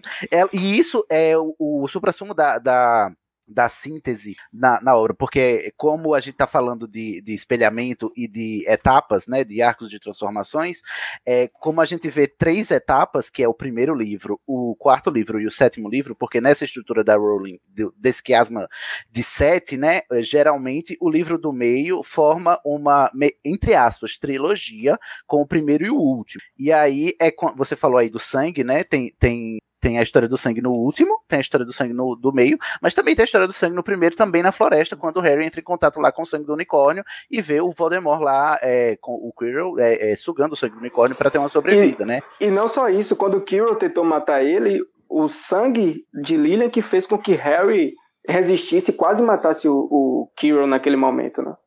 É. Então tem- Matou, temos né? esses três Na- paralelos, esses, esses três, esses três livros, eles, é, porque assim, não só o primeiro e o sétimo se tocam, né? Mas o primeiro e o sétimo se tocam atravessados pelo quarto. Então a gente também vai poder é, notar semelhanças temáticas entre o 1, 4 e o 7, como você falou, essas aí que você falou, eu também noto, por exemplo, ah, eu até falei em algum episódio da Casa Elefante, são apenas nos livros 1, 4 e 7 que a gente vê dragões, né? Porque é só lá no, no Hagrid, na cabana do Hagrid, no torneio Tribruxo e no Gringotts. Tem estágios diferentes, né? E isso é verdade, estágios diferentes, né? Porque o bebezinho Porque um é o lá- ovo, outro o bebê e a outra é a mãe. Aliás, a velhinha já. É, o, o, o dragão, a dragoa do Gringotts é bem anciã, né? Tanto é que tá cega. É de catarata, bichinha. Três fases da vida. É como se fossem, assim, é, um, uma, um arco é, crescente. Ai, gente, eu acho muito incrível. Eu acho adorável pensar assim. Meu Deus, esse meme não morre nunca! Não, não deixarei morrer. Quem mais Mas assim, eu não acho que. Eu acho que ela usou. Na minha opinião, depois de pesquisar sobre isso tudo, eu acho que ela usou, mas eu acho que ela não usou tudo ao pé da linha. A, a da linha, da É, letra. Eu também Porque tem horas. Porque teve uma hora que. Quando eu fiquei sabendo dessa teoria, eu tava lendo o Relíquias da Morte. E aí eu fui vendo umas diferenças aqui e lá, e eu vi que ela bota o quiasma lá, num capítulo, ela planta em outro capítulo, só que o capítulo ainda tem várias coisas acontecendo. Então eu acho que ela faz isso para organizar meio as ideias dela, mas ela não deixa de desenvolver a história. É, Ela não prende se só a isso. prende. Ela não se prende a essa estrutura, né? Eu acho que talvez por isso seja mais rico, porque se, se ela se, se ferrasse a isso muito ao ferro e fogo, talvez ficasse chato, né? É, É. Aí eu acabei de lembrar de outra, outra, outra semelhança entre os três, né? Um, quatro e sete, que é a história da, do, da meia-noite, né? Que é, o Igor já acha aí um pouco barra, é, forçar barra, mas de fato são três livros em que tem cenas à meia-noite importantes. No primeiro tem o Draco é, chamando o Harry para um duelo à meia-noite, no qual ele vai, e aí ele se encrenca, e é por isso que ele vai para a Floresta Proibida, né? No quarto livro tem outra cena à meia-noite, na qual ele também tá com a capa da invisibilidade, que é quando ele vai ver os dragões lá com o, o Hagrid, né? Que ele vai É revelar dia pra o 22 do 11. e na em Relíquias da Morte tem outra cena de capa da invisibilidade à meia-noite, que é quando o Harry e a Hermione chegam escondidos lá em Godric's Hollow, e quando eles têm a, a cena lá da Nagini toda possuída com a, a- possuindo a Batilda e, e quebrando a varinha do Harry, né? Também acontece à meia-noite e eles escondidos sob a capa da invisibilidade. E outra, o Godric's Hollow se passa no Natal, assim como o Espelho de Ogezed. É, é isso. Mas qual é a semelhança? Ué, é que tem cenas importantíssimas no Natal. O primeiro e o último. Sim, é verdade. O Natal é, é usado É, pra. faz sentido. É quando ele co- entra em contato com, com esse passado desconhecido, né? Porque é só, em- só no Natal de Godric's Hollow, lá em Relíquias da Morte, que a gente finalmente é apresentado a cena que deu origem a toda a narrativa, né? Que é a cena da, da morte dos pais do Harry e do sacrifício da Lily. A gente vê, inclusive, através dos olhos do Voldemort na, eh, a partir dessa, sei lá. Flashback. Esse flashback aí que o Harry entrou na memória do, do Voldemort quando eles estavam muito perto. Olha, gente, o Igor tenta ser ateuzinho dessa teoria, mas até ele faz a análise. Pois é, ah, eu tô gente, eu tô sabendo. brincando aqui com você. Mas sabe o que eu tava pensando também? Em Relíquias da Morte. de verdade. Aquelas. Eu, Eu tava pensando que é, a batalha de Hogwarts, o Voldemort dá o prazo até meia-noite pra eles entregarem o Harry. Eu achei que isso seria um paralelo mais interessante com- de meia-noite do que a meia-noite do Natal. Gente, o, o Voldemort vai ficar datado, desculpa, mas o Voldemort no, Não no set, na Eu batalha acabei final. de tweetar isso, Igor. Todo, todo episódio de podcast é datado, não se preocupe. Tá, desculpa. O Voldemort na batalha final de Hogwarts é o Boninho em em- no- na casa do BBB. Ele fica, atenção. Atenção. é verdade, aquela voz do Alan. Bom, o que temos mais a dizer? Vocês querem esmiuçar esses detalhezinhos? Eu acho que. Porque chega a um ponto de, de fissura. Eu não, gente, que daí eu essa- vou voltar a hatear. hatear, né? Chega a um ponto de fissura que as pessoas se apegam aos mínimos detalhes, como por exemplo o pomo de ouro, né? Que ele é é o pomo de ouro que, é o- que chega no primeiro, que ele pega com a boca, e ele é retomado lá no, no último para esconder a, a pedra da ressurreição, lá em Relíquias da Morte, né, que é o, o pomo que o Harry pega no primeiro livro. O apagueiro também o pessoal usa como. Esse aí eu já acho que não faz sentido, porque o apagueiro aparece em dois outros momentos durante a obra, né? Aparece tanto no quinto livro quanto no sexto. Não é só no primeiro e no Ah, do Não, segundo é- e do sexto tem um que é interessante também, que é o, a- o Aragog, né? É mesmo, a Aragog, a gente vê ela pequenininha na memória lá e, e o Harry se apresenta a ela e no sexto ela morreu e a gente vai pro funeral dela. Todos, o- todos os filmes têm uma fera macabra, né? Que, que, que unem, né? O, o, no caso do Prisioneiro e Ordem é o Testralho e o Hipogrifo, que tem certa semelhança. No primeiro, no Alados. quarto, alados. No primeiro, no quarto e no sétimo são os dragões. E aí no Uhum. quarto tem, ah, tem bichos alados também, ó. Tem as Abrachex. Ai, gente. Ó, bom, vai lá. O John Granger, ele também fez vários paralelos dos desafios que eles, que eles passam na, na- durante os três livros, né? Os dois da ponta e o do meio. Que, que são, tipo, obstáculos que eles passam. Então, no começo, no primeiro livro tem o Visgo do Diabo, tem o Labirinto e tem o Sagueiro Lutador, que é, tipo, eles desafio das plantas, sei lá, herbologia. Herbologia. Tem um, Passo a repasso, É. herbologia. Pois é. Aí tem um voo de vassoura, que o, o- no primeiro tem a captura da chave, no segundo tem pra usar para pegar o ovo do dragão, e no sétimo tem a fuga da sala precisa. Sim, exatamente. Aí tem o teste de lógica, que é o primeiro, tem o de poções, e, Snape. e o do Snape, Do quarto é isso, o e é, do quarto tem o ovo e também tem aquela de aquela poeira que faz o Harry ficar de cabeça para baixo no labirinto. Ah, tem um, E ah no- da E no, é, Tem o Enigma da e no Esfinge. sétimo, sim. E no sétimo tem a o entrada da sala da Corvinal. de peste pra cima. O mundo virou de patas pro ar. Peraí, qual é o do sétimo, João Paulo? O Enigma do sétimo? É a entrada da, da sala da Corvinal. Ah, olha aí. E o último que ele, que ele apontou que é um momen- um momento que ele é salvo pelos amigos. Aí no Pedra Filosofal Isso aí é ele- em todos os sete, né? é. Ah, mas o que ele apontou foi a partida de xadrez do Rony, que também pode falar sobre o visgo do, divia- do diabo e também da das parte das poções.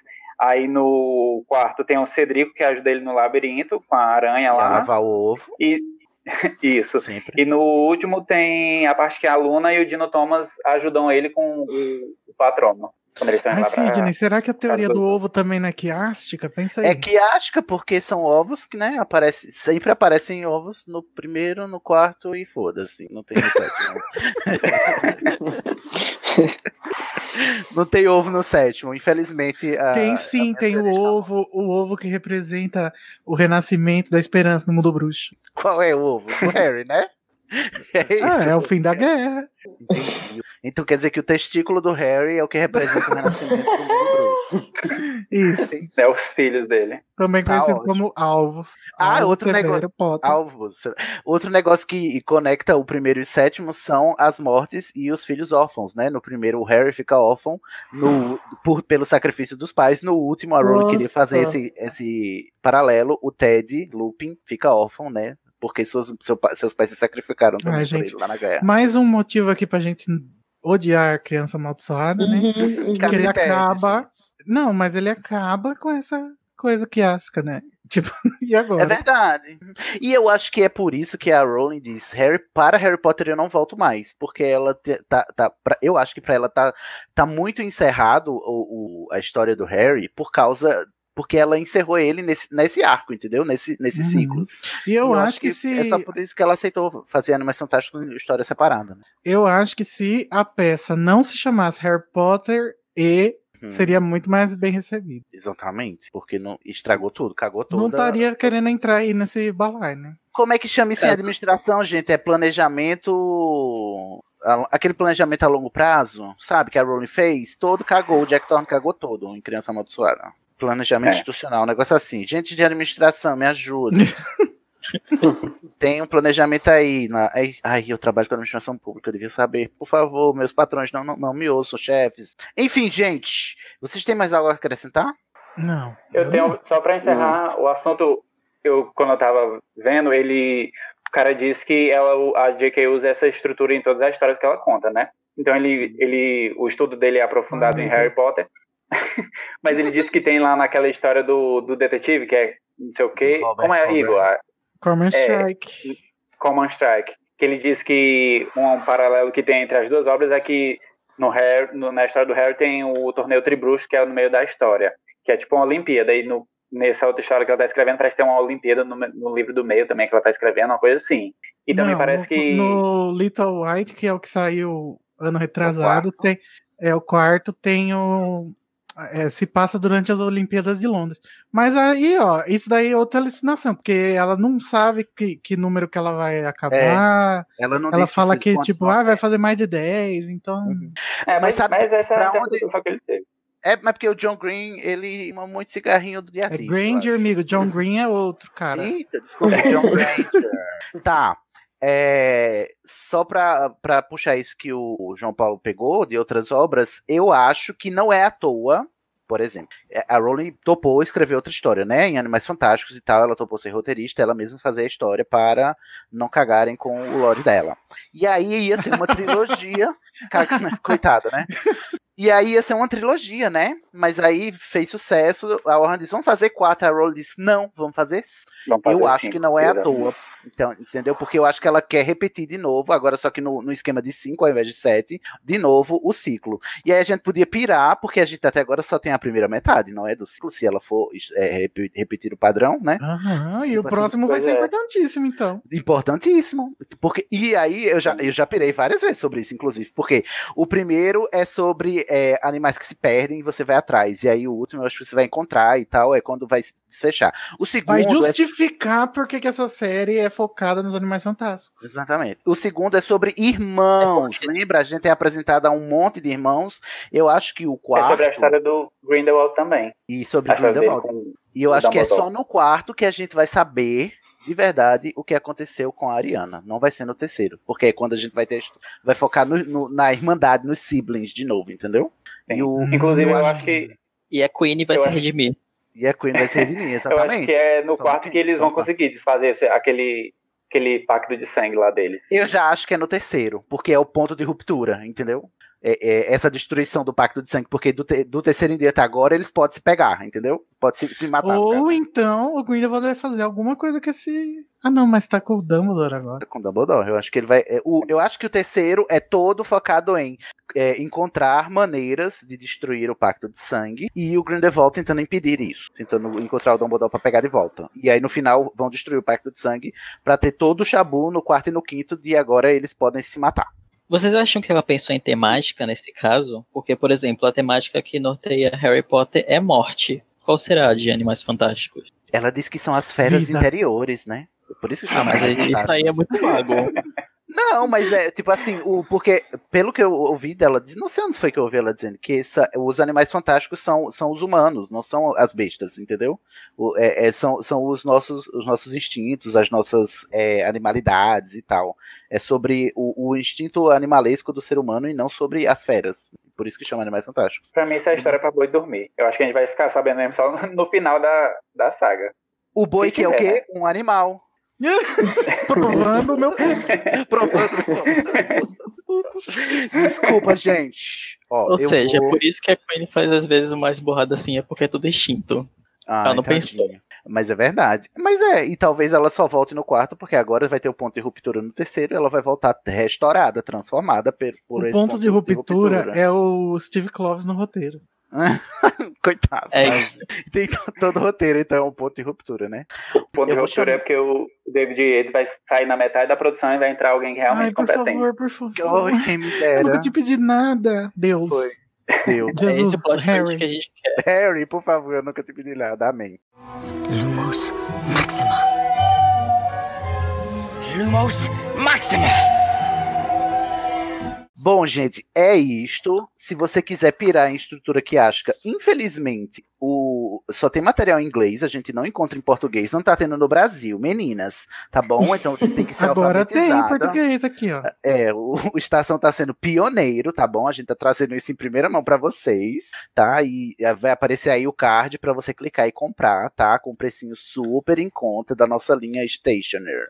Stationer Theories. É, ó, se você quiser pirar, como eu tô dizendo, só tem inglês, mas vai lá no grupo, a gente vai con- conversa com a gente que a gente, né, vai conversando sobre tudo que a gente estudou e leu sobre o assunto. Aqui é só a superfície, mas também é do meu, é assim, eu dando a mim, o meu parecer aqui, tá? Minhas considerações finais. É, eu tentei focar mais no que é, ai, como dizer isso sem soar ofensivo? No que é, é lógico, no que é racional, no que, naquilo que não ultrapassa o limite da alucinação, como o Igor está dizendo. Porque se você for muito a fundo, você, você encontra pessoas que piram muito e exageram na interpretação. Como eu disse, as a- obras literárias podem ter muitas interpretações, mas elas não podem ter todas. Então nem toda, nem toda interpretação vai ser válida. A gente tentou focar aqui naquilo que é válido e naquilo que a gente pode observar tacitamente na obra, né? Independente da intenção ou não da autora. Aí, isso aí a gente pode discutir também, se, se a gente precisa que tenha sido intencional ou não. Né, para valer a pena, para fazer sim. Para mim não precisa, é, embora eu acho que ela tenha planejado até certo ponto. E o que me deixa mais encantado é que, é, apesar de eu só ter conhecido esse conceito de estrutura quiástica muito recentemente, há alguns poucos anos, né, é, eu meio que já tinha essa sensação é, de, de repetição de temas, é, observando o que acontece e a partir das minhas várias releituras, porque eu já reli Harry Potter uma penca de vezes. E aí, ah, quando você relê, relê, relê. E tá relendo de novo na casa e do re- É verdade, estamos relendo capítulo a capítulo na Casa do Elefante. Então, é, você passa a observar detalhes que você não tinha observado, e aí você passa a perceber essas semelhanças. E para mim não me parece tão absurdo quanto pode parecer para o ouvinte que esteja ouvindo isso pela primeira vez, né? Não parece mais. Mas enfim, quero saber de vocês os- suas considerações finais. Igor Moreto, e aí, você se converteu, continua ateu, como é? Ah, eu me converti um pouquinho. Mas, assim, eu gosto, acho até interessante e, e consigo entender, enxergar e analisar. Quando se trata dos aspectos gerais, das estruturas, eh, da temas. estrutura e dos aspectos temáticos, né? Acho que assim sim. Agora, nos aspectos específicos, bem. Na é, minúciazinha. é, na minúcia. é, eu acho que é, é alucinação, amor, e não traz. E, e eu acho que não. É que não- fascinação, viado. Eu sei. É uma piada. Ai, desculpa. Eu E eu acho que não traz muito benefício nem para leitura e nem para escrita dela. Ou seja, não serve para nada, né? Eu acho. Eu acho que serve pra quem se diverte, somente, né? É, quem se sim. diverte com isso.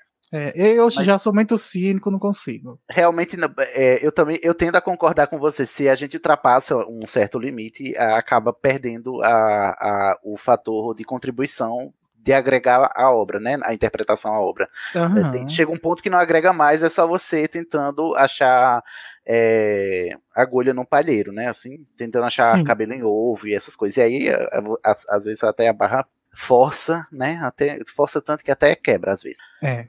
Mas Bom, só isso mesmo. Só isso, só isso tudo. Bárbara, você aí, querida, que, como, é que, como é que você sai dessa conversa hoje? Gente, eu saio muito feliz. Eu tô me sentindo aquelas pessoas que acreditam em cura quântica, Fraga. É, sou eu. que Ai, meu Deus. Eu, Esse cara, eu é em placebo. maravilhoso. Eu tô tipo assim, cada hora que falava o negócio, eu falava, "Ah, gente, não é possível. Eu tô. Ele quer dizer que se tu te acredito- oferecer um colchão magnético por 15 mil reais, tu compra na hora. Menino, com infravermelho, Aham. que compro. Compro ai. tudo, todo o meu dinheiro. Nossa, porque sério, eu achei muito maravilhoso. Eu- eu- eu- provavelmente que eu nunca tinha ouvido falar nada disso, então eu tô achando, tipo assim, velho, muito genial.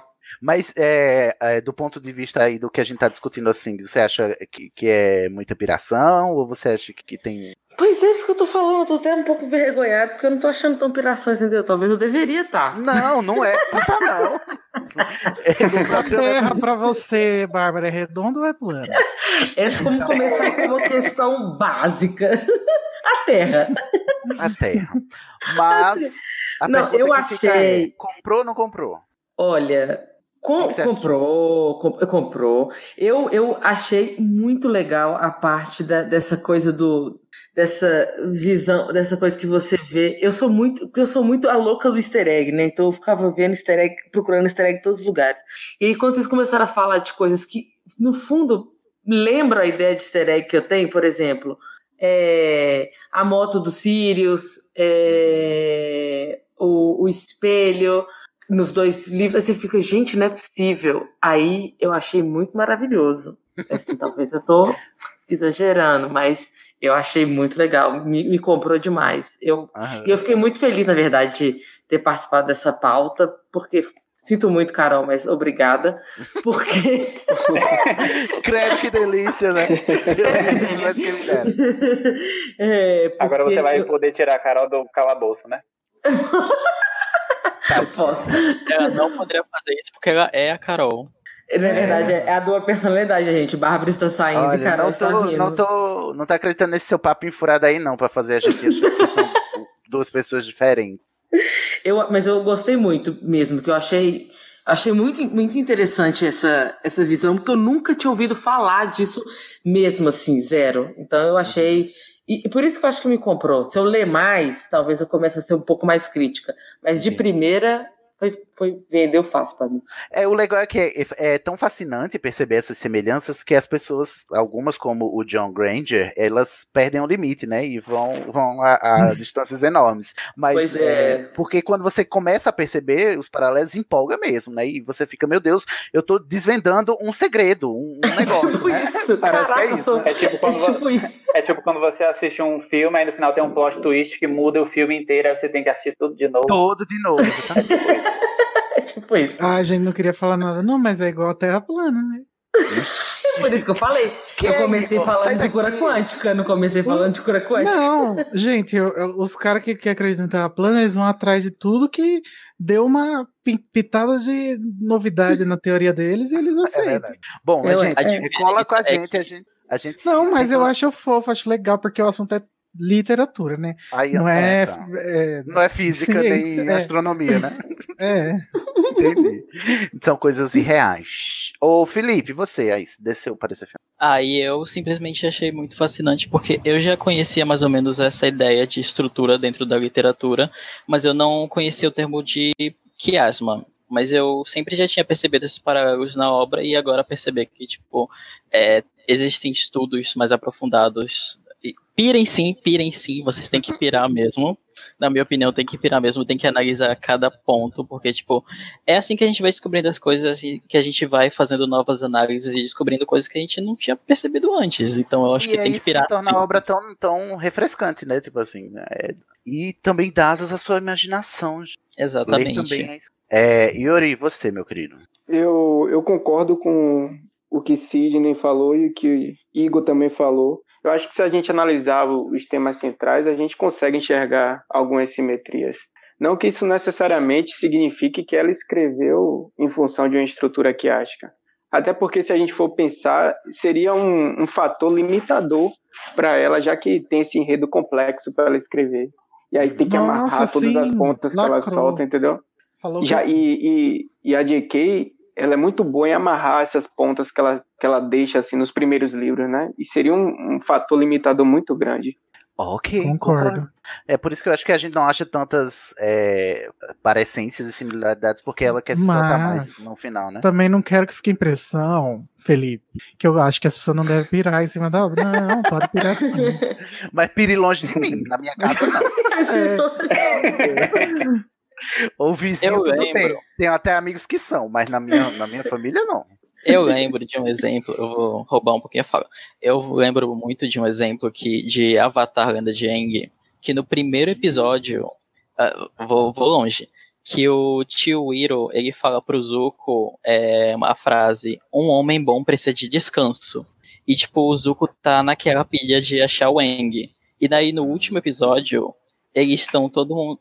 Spoiler, tá todo mundo ali, calmo, e aí ele Mas fala... já teve "Ah, o episódio da, da Lenda de Aang, todo mundo já teve os spoilers. Então você corta aí, editor. Risos. Não, pode dizer. Não, não foi isso que Vai, ele quis continua. dizer. Quer dizer que os, os, os rumores já sabem. Ah, tá. E aí tem esse momento que ele fala, um homem bom precisa de descanso, no último episódio. Então, tipo, basicamente, é, vendo a construção de personagem, me, me vem esse tipo de coisa na hora. Eu, eu acho que são detalhes que os escritores colocam e que você pode até não notar, mas eles, tipo, tiveram um trabalho de pensar e reflete muito a maturidade do escritor em si.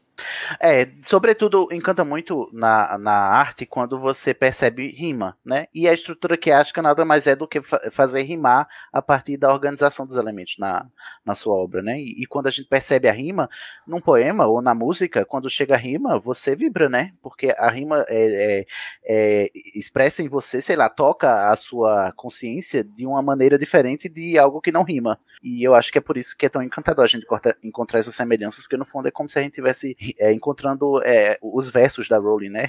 Obscuros, né? Esco- escondidos, ocultos, cifrados aí, essas rimas que ela, que ela fez e só percebeu quem releu muitas vezes. Ai, gente, vamos escrever um livro. O Segredo de J.K. Rowling. O John, Código Green, eu acho, que- o John Granger, ele, eu, eu acho que ele acredita que ele já escreveu. Tá. É, João Paulo, comprar, meu então. Vai comprar. Tá lá, inclusive, pra vender. Não comprei, não, porque não sou obrigado. É, João Paulo, você, para terminarmos. Então, eu, eu acredito nessa teoria e eu acho ela bastante divertida e eu acho que ela é uma forma diferente de você olhar para a obra. Mas eu também concordo que ela também pode ser autoconfirmatória e pode, você pode ficar meio maluco, né, com, a, com, com essa teoria. Mas é isso. Gostei bastante dela. Tá, No ó, primeiro gente, e no último livro, a J.K. Rowling usou a mesma. várias vezes, né? Porque tem um número limitado de palavras. Tô dando um exemplo de atentos. maluquice. Fiquem atentos. É, olha só, gente. É importante eu ressaltar aqui para terminar que a gente tá falando teoria literária. Não entendam o, o termo teoria aqui neste episódio como sinônimo para o, o uso do que a gente faz de teoria no uso do senso comum.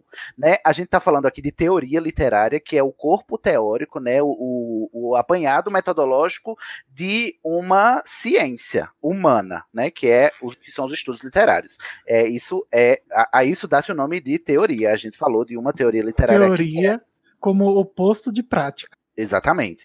Aqui a gente falou da teoria estruturalista, né, baseada na estrutura dos quiasmos, né, é, identificando quiasmas na obra da J.K. Rowling. Quando a gente está falando de teorias no senso comum, geralmente quando a gente fala, inclusive teve um episódio sobre teorias, esse uso da palavra teoria, ele é um uso banal, que não significa o que a gente está dizendo aqui. É, é, esse- outro uso é, é, diz mais respeito a hipóteses. Então, é, Inclusive faça essa- atrapalha a ciência, parem de usar. É verdade. Parem de usar teoria como sinônimo de hipótese, porque são duas coisas diferentes. Teoria, é- a teoria, inclusive, é o produto da análise da hipótese. Então, você tem uma hipótese, você Nossa. testa a hipótese, você formula a teoria a partir do, do resultado do teste da hipótese. Quando a gente diz que a gente tem uma teoria, né, ou seja, que a gente está tentando adivinhar alguma coisa que vai acontecer, na verdade, o que a gente está fazendo, a gente está formulando uma hipótese. Então, é, atente para o uso correto dos termos para não confundirem e não acharem que a gente está falando aqui de hipóteses meramente. A gente está usando um corpo teórico para analisar uma obra do ponto de vista literário. Não, a gente não está é, formulando hipóteses, tá bom? Entendido? Professor, posso fazer uma observação? Pode, Chiquinha. Você vai botar a mão na testa e virar para a esquerda e para a direita. Isso mesmo. Observe. Chiquinho. Tô observando aqui, é que podcast Ai. não dá pra ver, né? Então tem que ter audiodescrição. Igor coloca a mão em concha sobre os olhos. Igor movimenta a cabeça de um lado para o outro, observando o horizonte. Tá ótimo. Qualquer dúvida, chama a gente lá nas nossas redes, tá? Arroba estação 934 no Twitter, no Instagram. Você acessa estação934.com.br para entrar no nosso grupo do WhatsApp, para você pirar com a gente lá no, no grupo. Povo pira mesmo. E se você quiser se inscrever para colaborar, porque a estação é colaborativa, você pode fazer parte, como todos que aqui estão. Você pode se inscrever no nosso projeto no formulário, que também está em estação934.com.br. Se você quiser, você pode mandar um e-mail com a sua hipótese ou a sua interpretação do que a gente falou aqui sobre a teoria da estrutura quiástica na obra da J.K. Rowling pelo e-mail berrador.934@gmail.com. Tudo bom? Mais algo a dizer, gente? Vocês estão satisfeitos? Eu posso fazer meu jabá? Faça um jabá.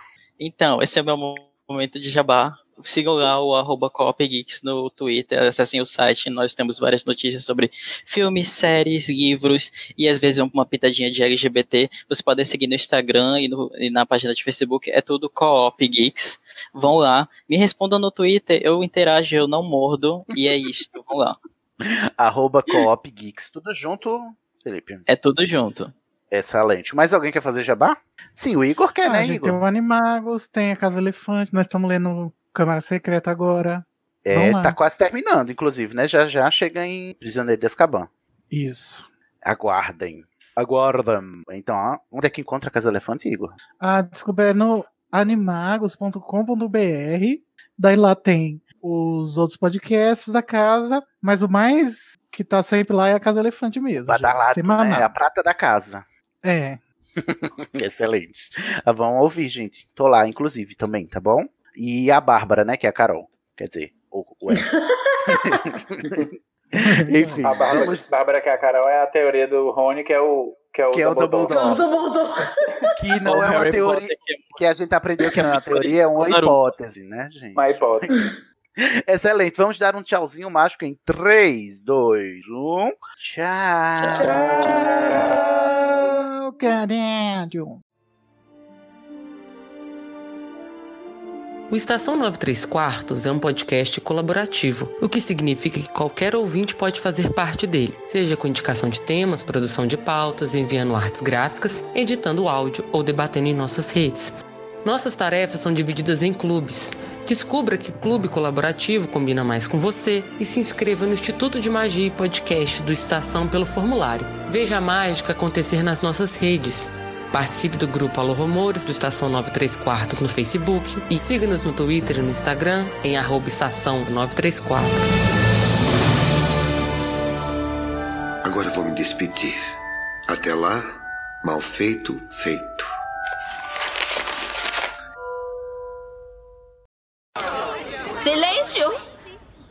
Não vou permitir que vocês, durante uma única noite, manchem esse nome comportando-se como babuínos, bobocas, balbuciando em bando. Tenta dizer isso cinco vezes rápido. Mas, tá com medo de quê? A versão antiga era uma bosta, né? Nossa, era muito engraçado. Era muito ruim. Ah, mas se eu fosse ter medo de gente invisível, eu nem saía de casa, né? É, justo. Mas é aquele med- me- medozinho do tipo, quando você tá com medo de fantasma ou coisa do tipo, eu fico, será? Vai que.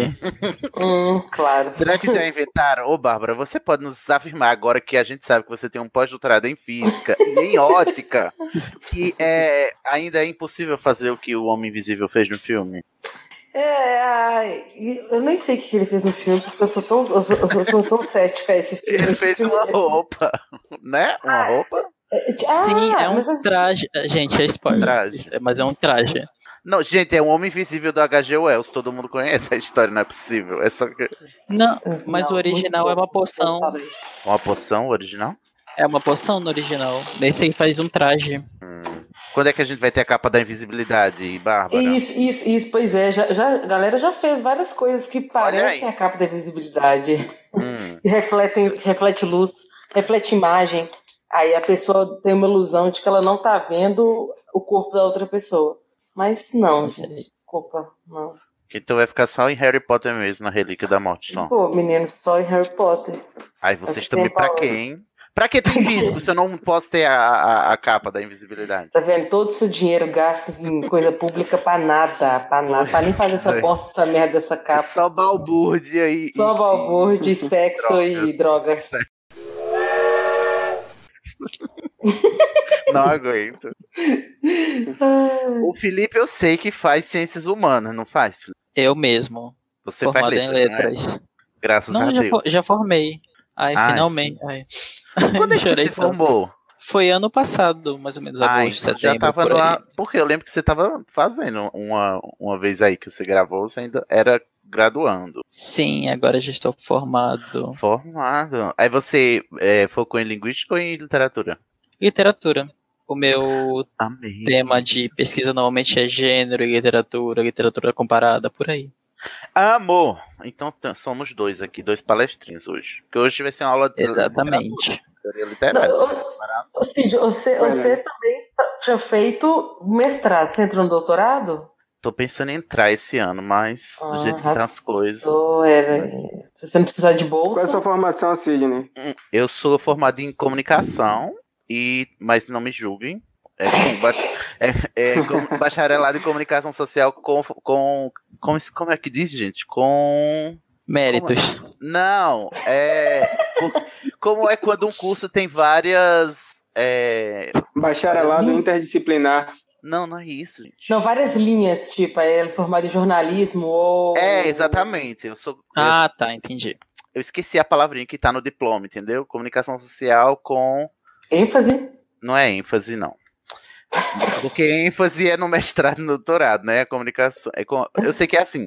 Comunicação social é um campo, né? Aí, né, dentro da comunicação, você pode se formar em jornalismo, relações públicas, a- é, e outras. é, é, outras futilidades. Aí eu me formei Na especialidade, né? É, é tipo assim, a. Ai, viado! Eu não vou aguentar enquanto eu não achar a palavra. Vai ser no meio do episódio, vai ser do nada que vai gritar. E tipo, aí, como eu comecei fazendo letras e tive que desistir porque eu perdi a visão, fui perdendo a visão, aí quando eu terminei comunicação, eu voltei para um mestrado, aí eu fui fazer literatura. Aí o meu mestrado é em teoria literária também, literatura comparada. Ora, ora, ora. Nossa, gente, então só eu- essa- esse tema. Só eu que vou ficar perdidaça, mas eu vim pra poder aprender. Isso aqui é igual uma aula, sabe? Aquela Eu matéria quero que letiva você faça pega. várias perguntas. Que Bárbara. nossa, Mas- rapaz. Mas, amiga, aqui tem ó, vários números pra ti. Tem- é, tipo, e quiástico é um, é um conceito das ciências naturais. Então você pode vir daí, entendeu? Nossa, então tô me Cadê o resto do post, gente? Falta quem? Falta I- Igor? Igor e João O Paulo. Iori tá aqui. Só Igor, não? E o João Paulo. Eu vou gravar um episódio. Não grita, não faz barulho. É minha irmã.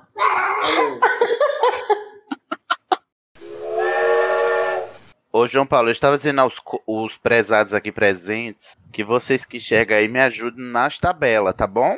Porque é muito confuso pra mim. Como você tem o domínio do, do fato, Uhum.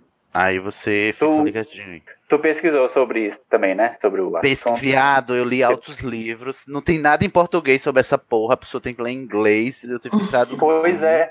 Foi por isso que eu tive dificuldade no começo de fazer, porque tava tudo em inglês e tinha umas palavras lá que eu não conseguia traduzir. Aí eu botava no Google e eu não, eu não, Uhum. Não fazia sentido. direito.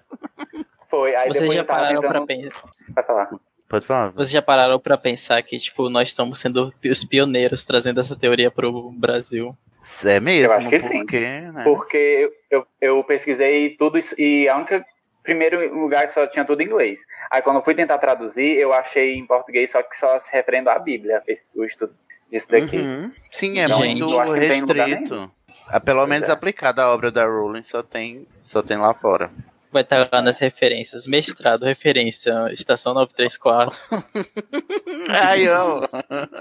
Imagina se a gente vira referência da BNT no, no, Olá! no TCC. Olá, Ingo. Olá. Olá. Eu só queria explicar pra vocês antes de começar que tem uns tópicos aqui na tabela que eu não consegui ver se é correto mesmo. Aí tem uns que tem um ponto de interrogação, tem outros que tá de vermelho que eu botei, porque esses eu não tenho certeza. Tudo bem, jovem. Tranquilo. O StreamYard tá roubando minhas. A Tá minha luzinha, a, luzinha, assustado. a luzinha da webcam tá acesa. Quem, quem que tá me vendo? A minha também tá, tá de boa. É o Zuckerberg. Ou Eu não tô vendo, não. boa. Não tá transmitindo, não. Pra Mas a vocês, luzinha né? tá acesa. Alguém tá, alguém tá Não, vendo. não. Pra algum Aí, lugar aí é pro universo. Peraí que eu estou botando o nome das senhoras aqui. Eu recebi um e-mail falando que me filmaram batendo punheta outro dia. Mas sabe, Pedindo resgate pra você assaltar um banco, né, Igor? Não, não vale tudo isso, não. Deixa verem. Deixa, segue, segue. Você toca o barco. Pois é, ele falou E assim: ah, se você não responder, eu vou lançar um vídeo. Pensei, ah, melhor um vídeo Minha do chance, que né, do dólares. Se Pérez Hilton começou assim, né? Ah, é verdade, eu podia ter respondido, né? Ai, obrigado. João Paulo, Oi. te falar, na- eu, eu pa- corri o olho aqui na pauta, tem uma parte que eu não entendi. Eu acho que você foi traduzir e aí você, tipo assim, aqui tá assim, ó. Eu não sei página que tá isso, Jesus. Cristo. Mas tá escrito Mas assim, na parte tá escrito a estrutura em cada livro. Aí tá assim, ó. Assim como no arco completo da saga, cada livro foi escrito com a estrutura quiástica. O Hogwarts professor, John Granger. Aí eu não sei o que quer dizer o Hogwarts professor. Hogwarts Professor. É porque ele se autodenomina professor de Hogwarts, entendeu? É meio vergonha alheia esse homem aí. Mentira, Eu sério? também vou guardar meu, meu ranço pra gravação. Nossa, que vergonha, Porque sério. Ele se Eu autodenomina. não. E ele se refere a, a J.K. Rowling como Miss Rowling. Ele não Ah, fala tá J.K. Rowling.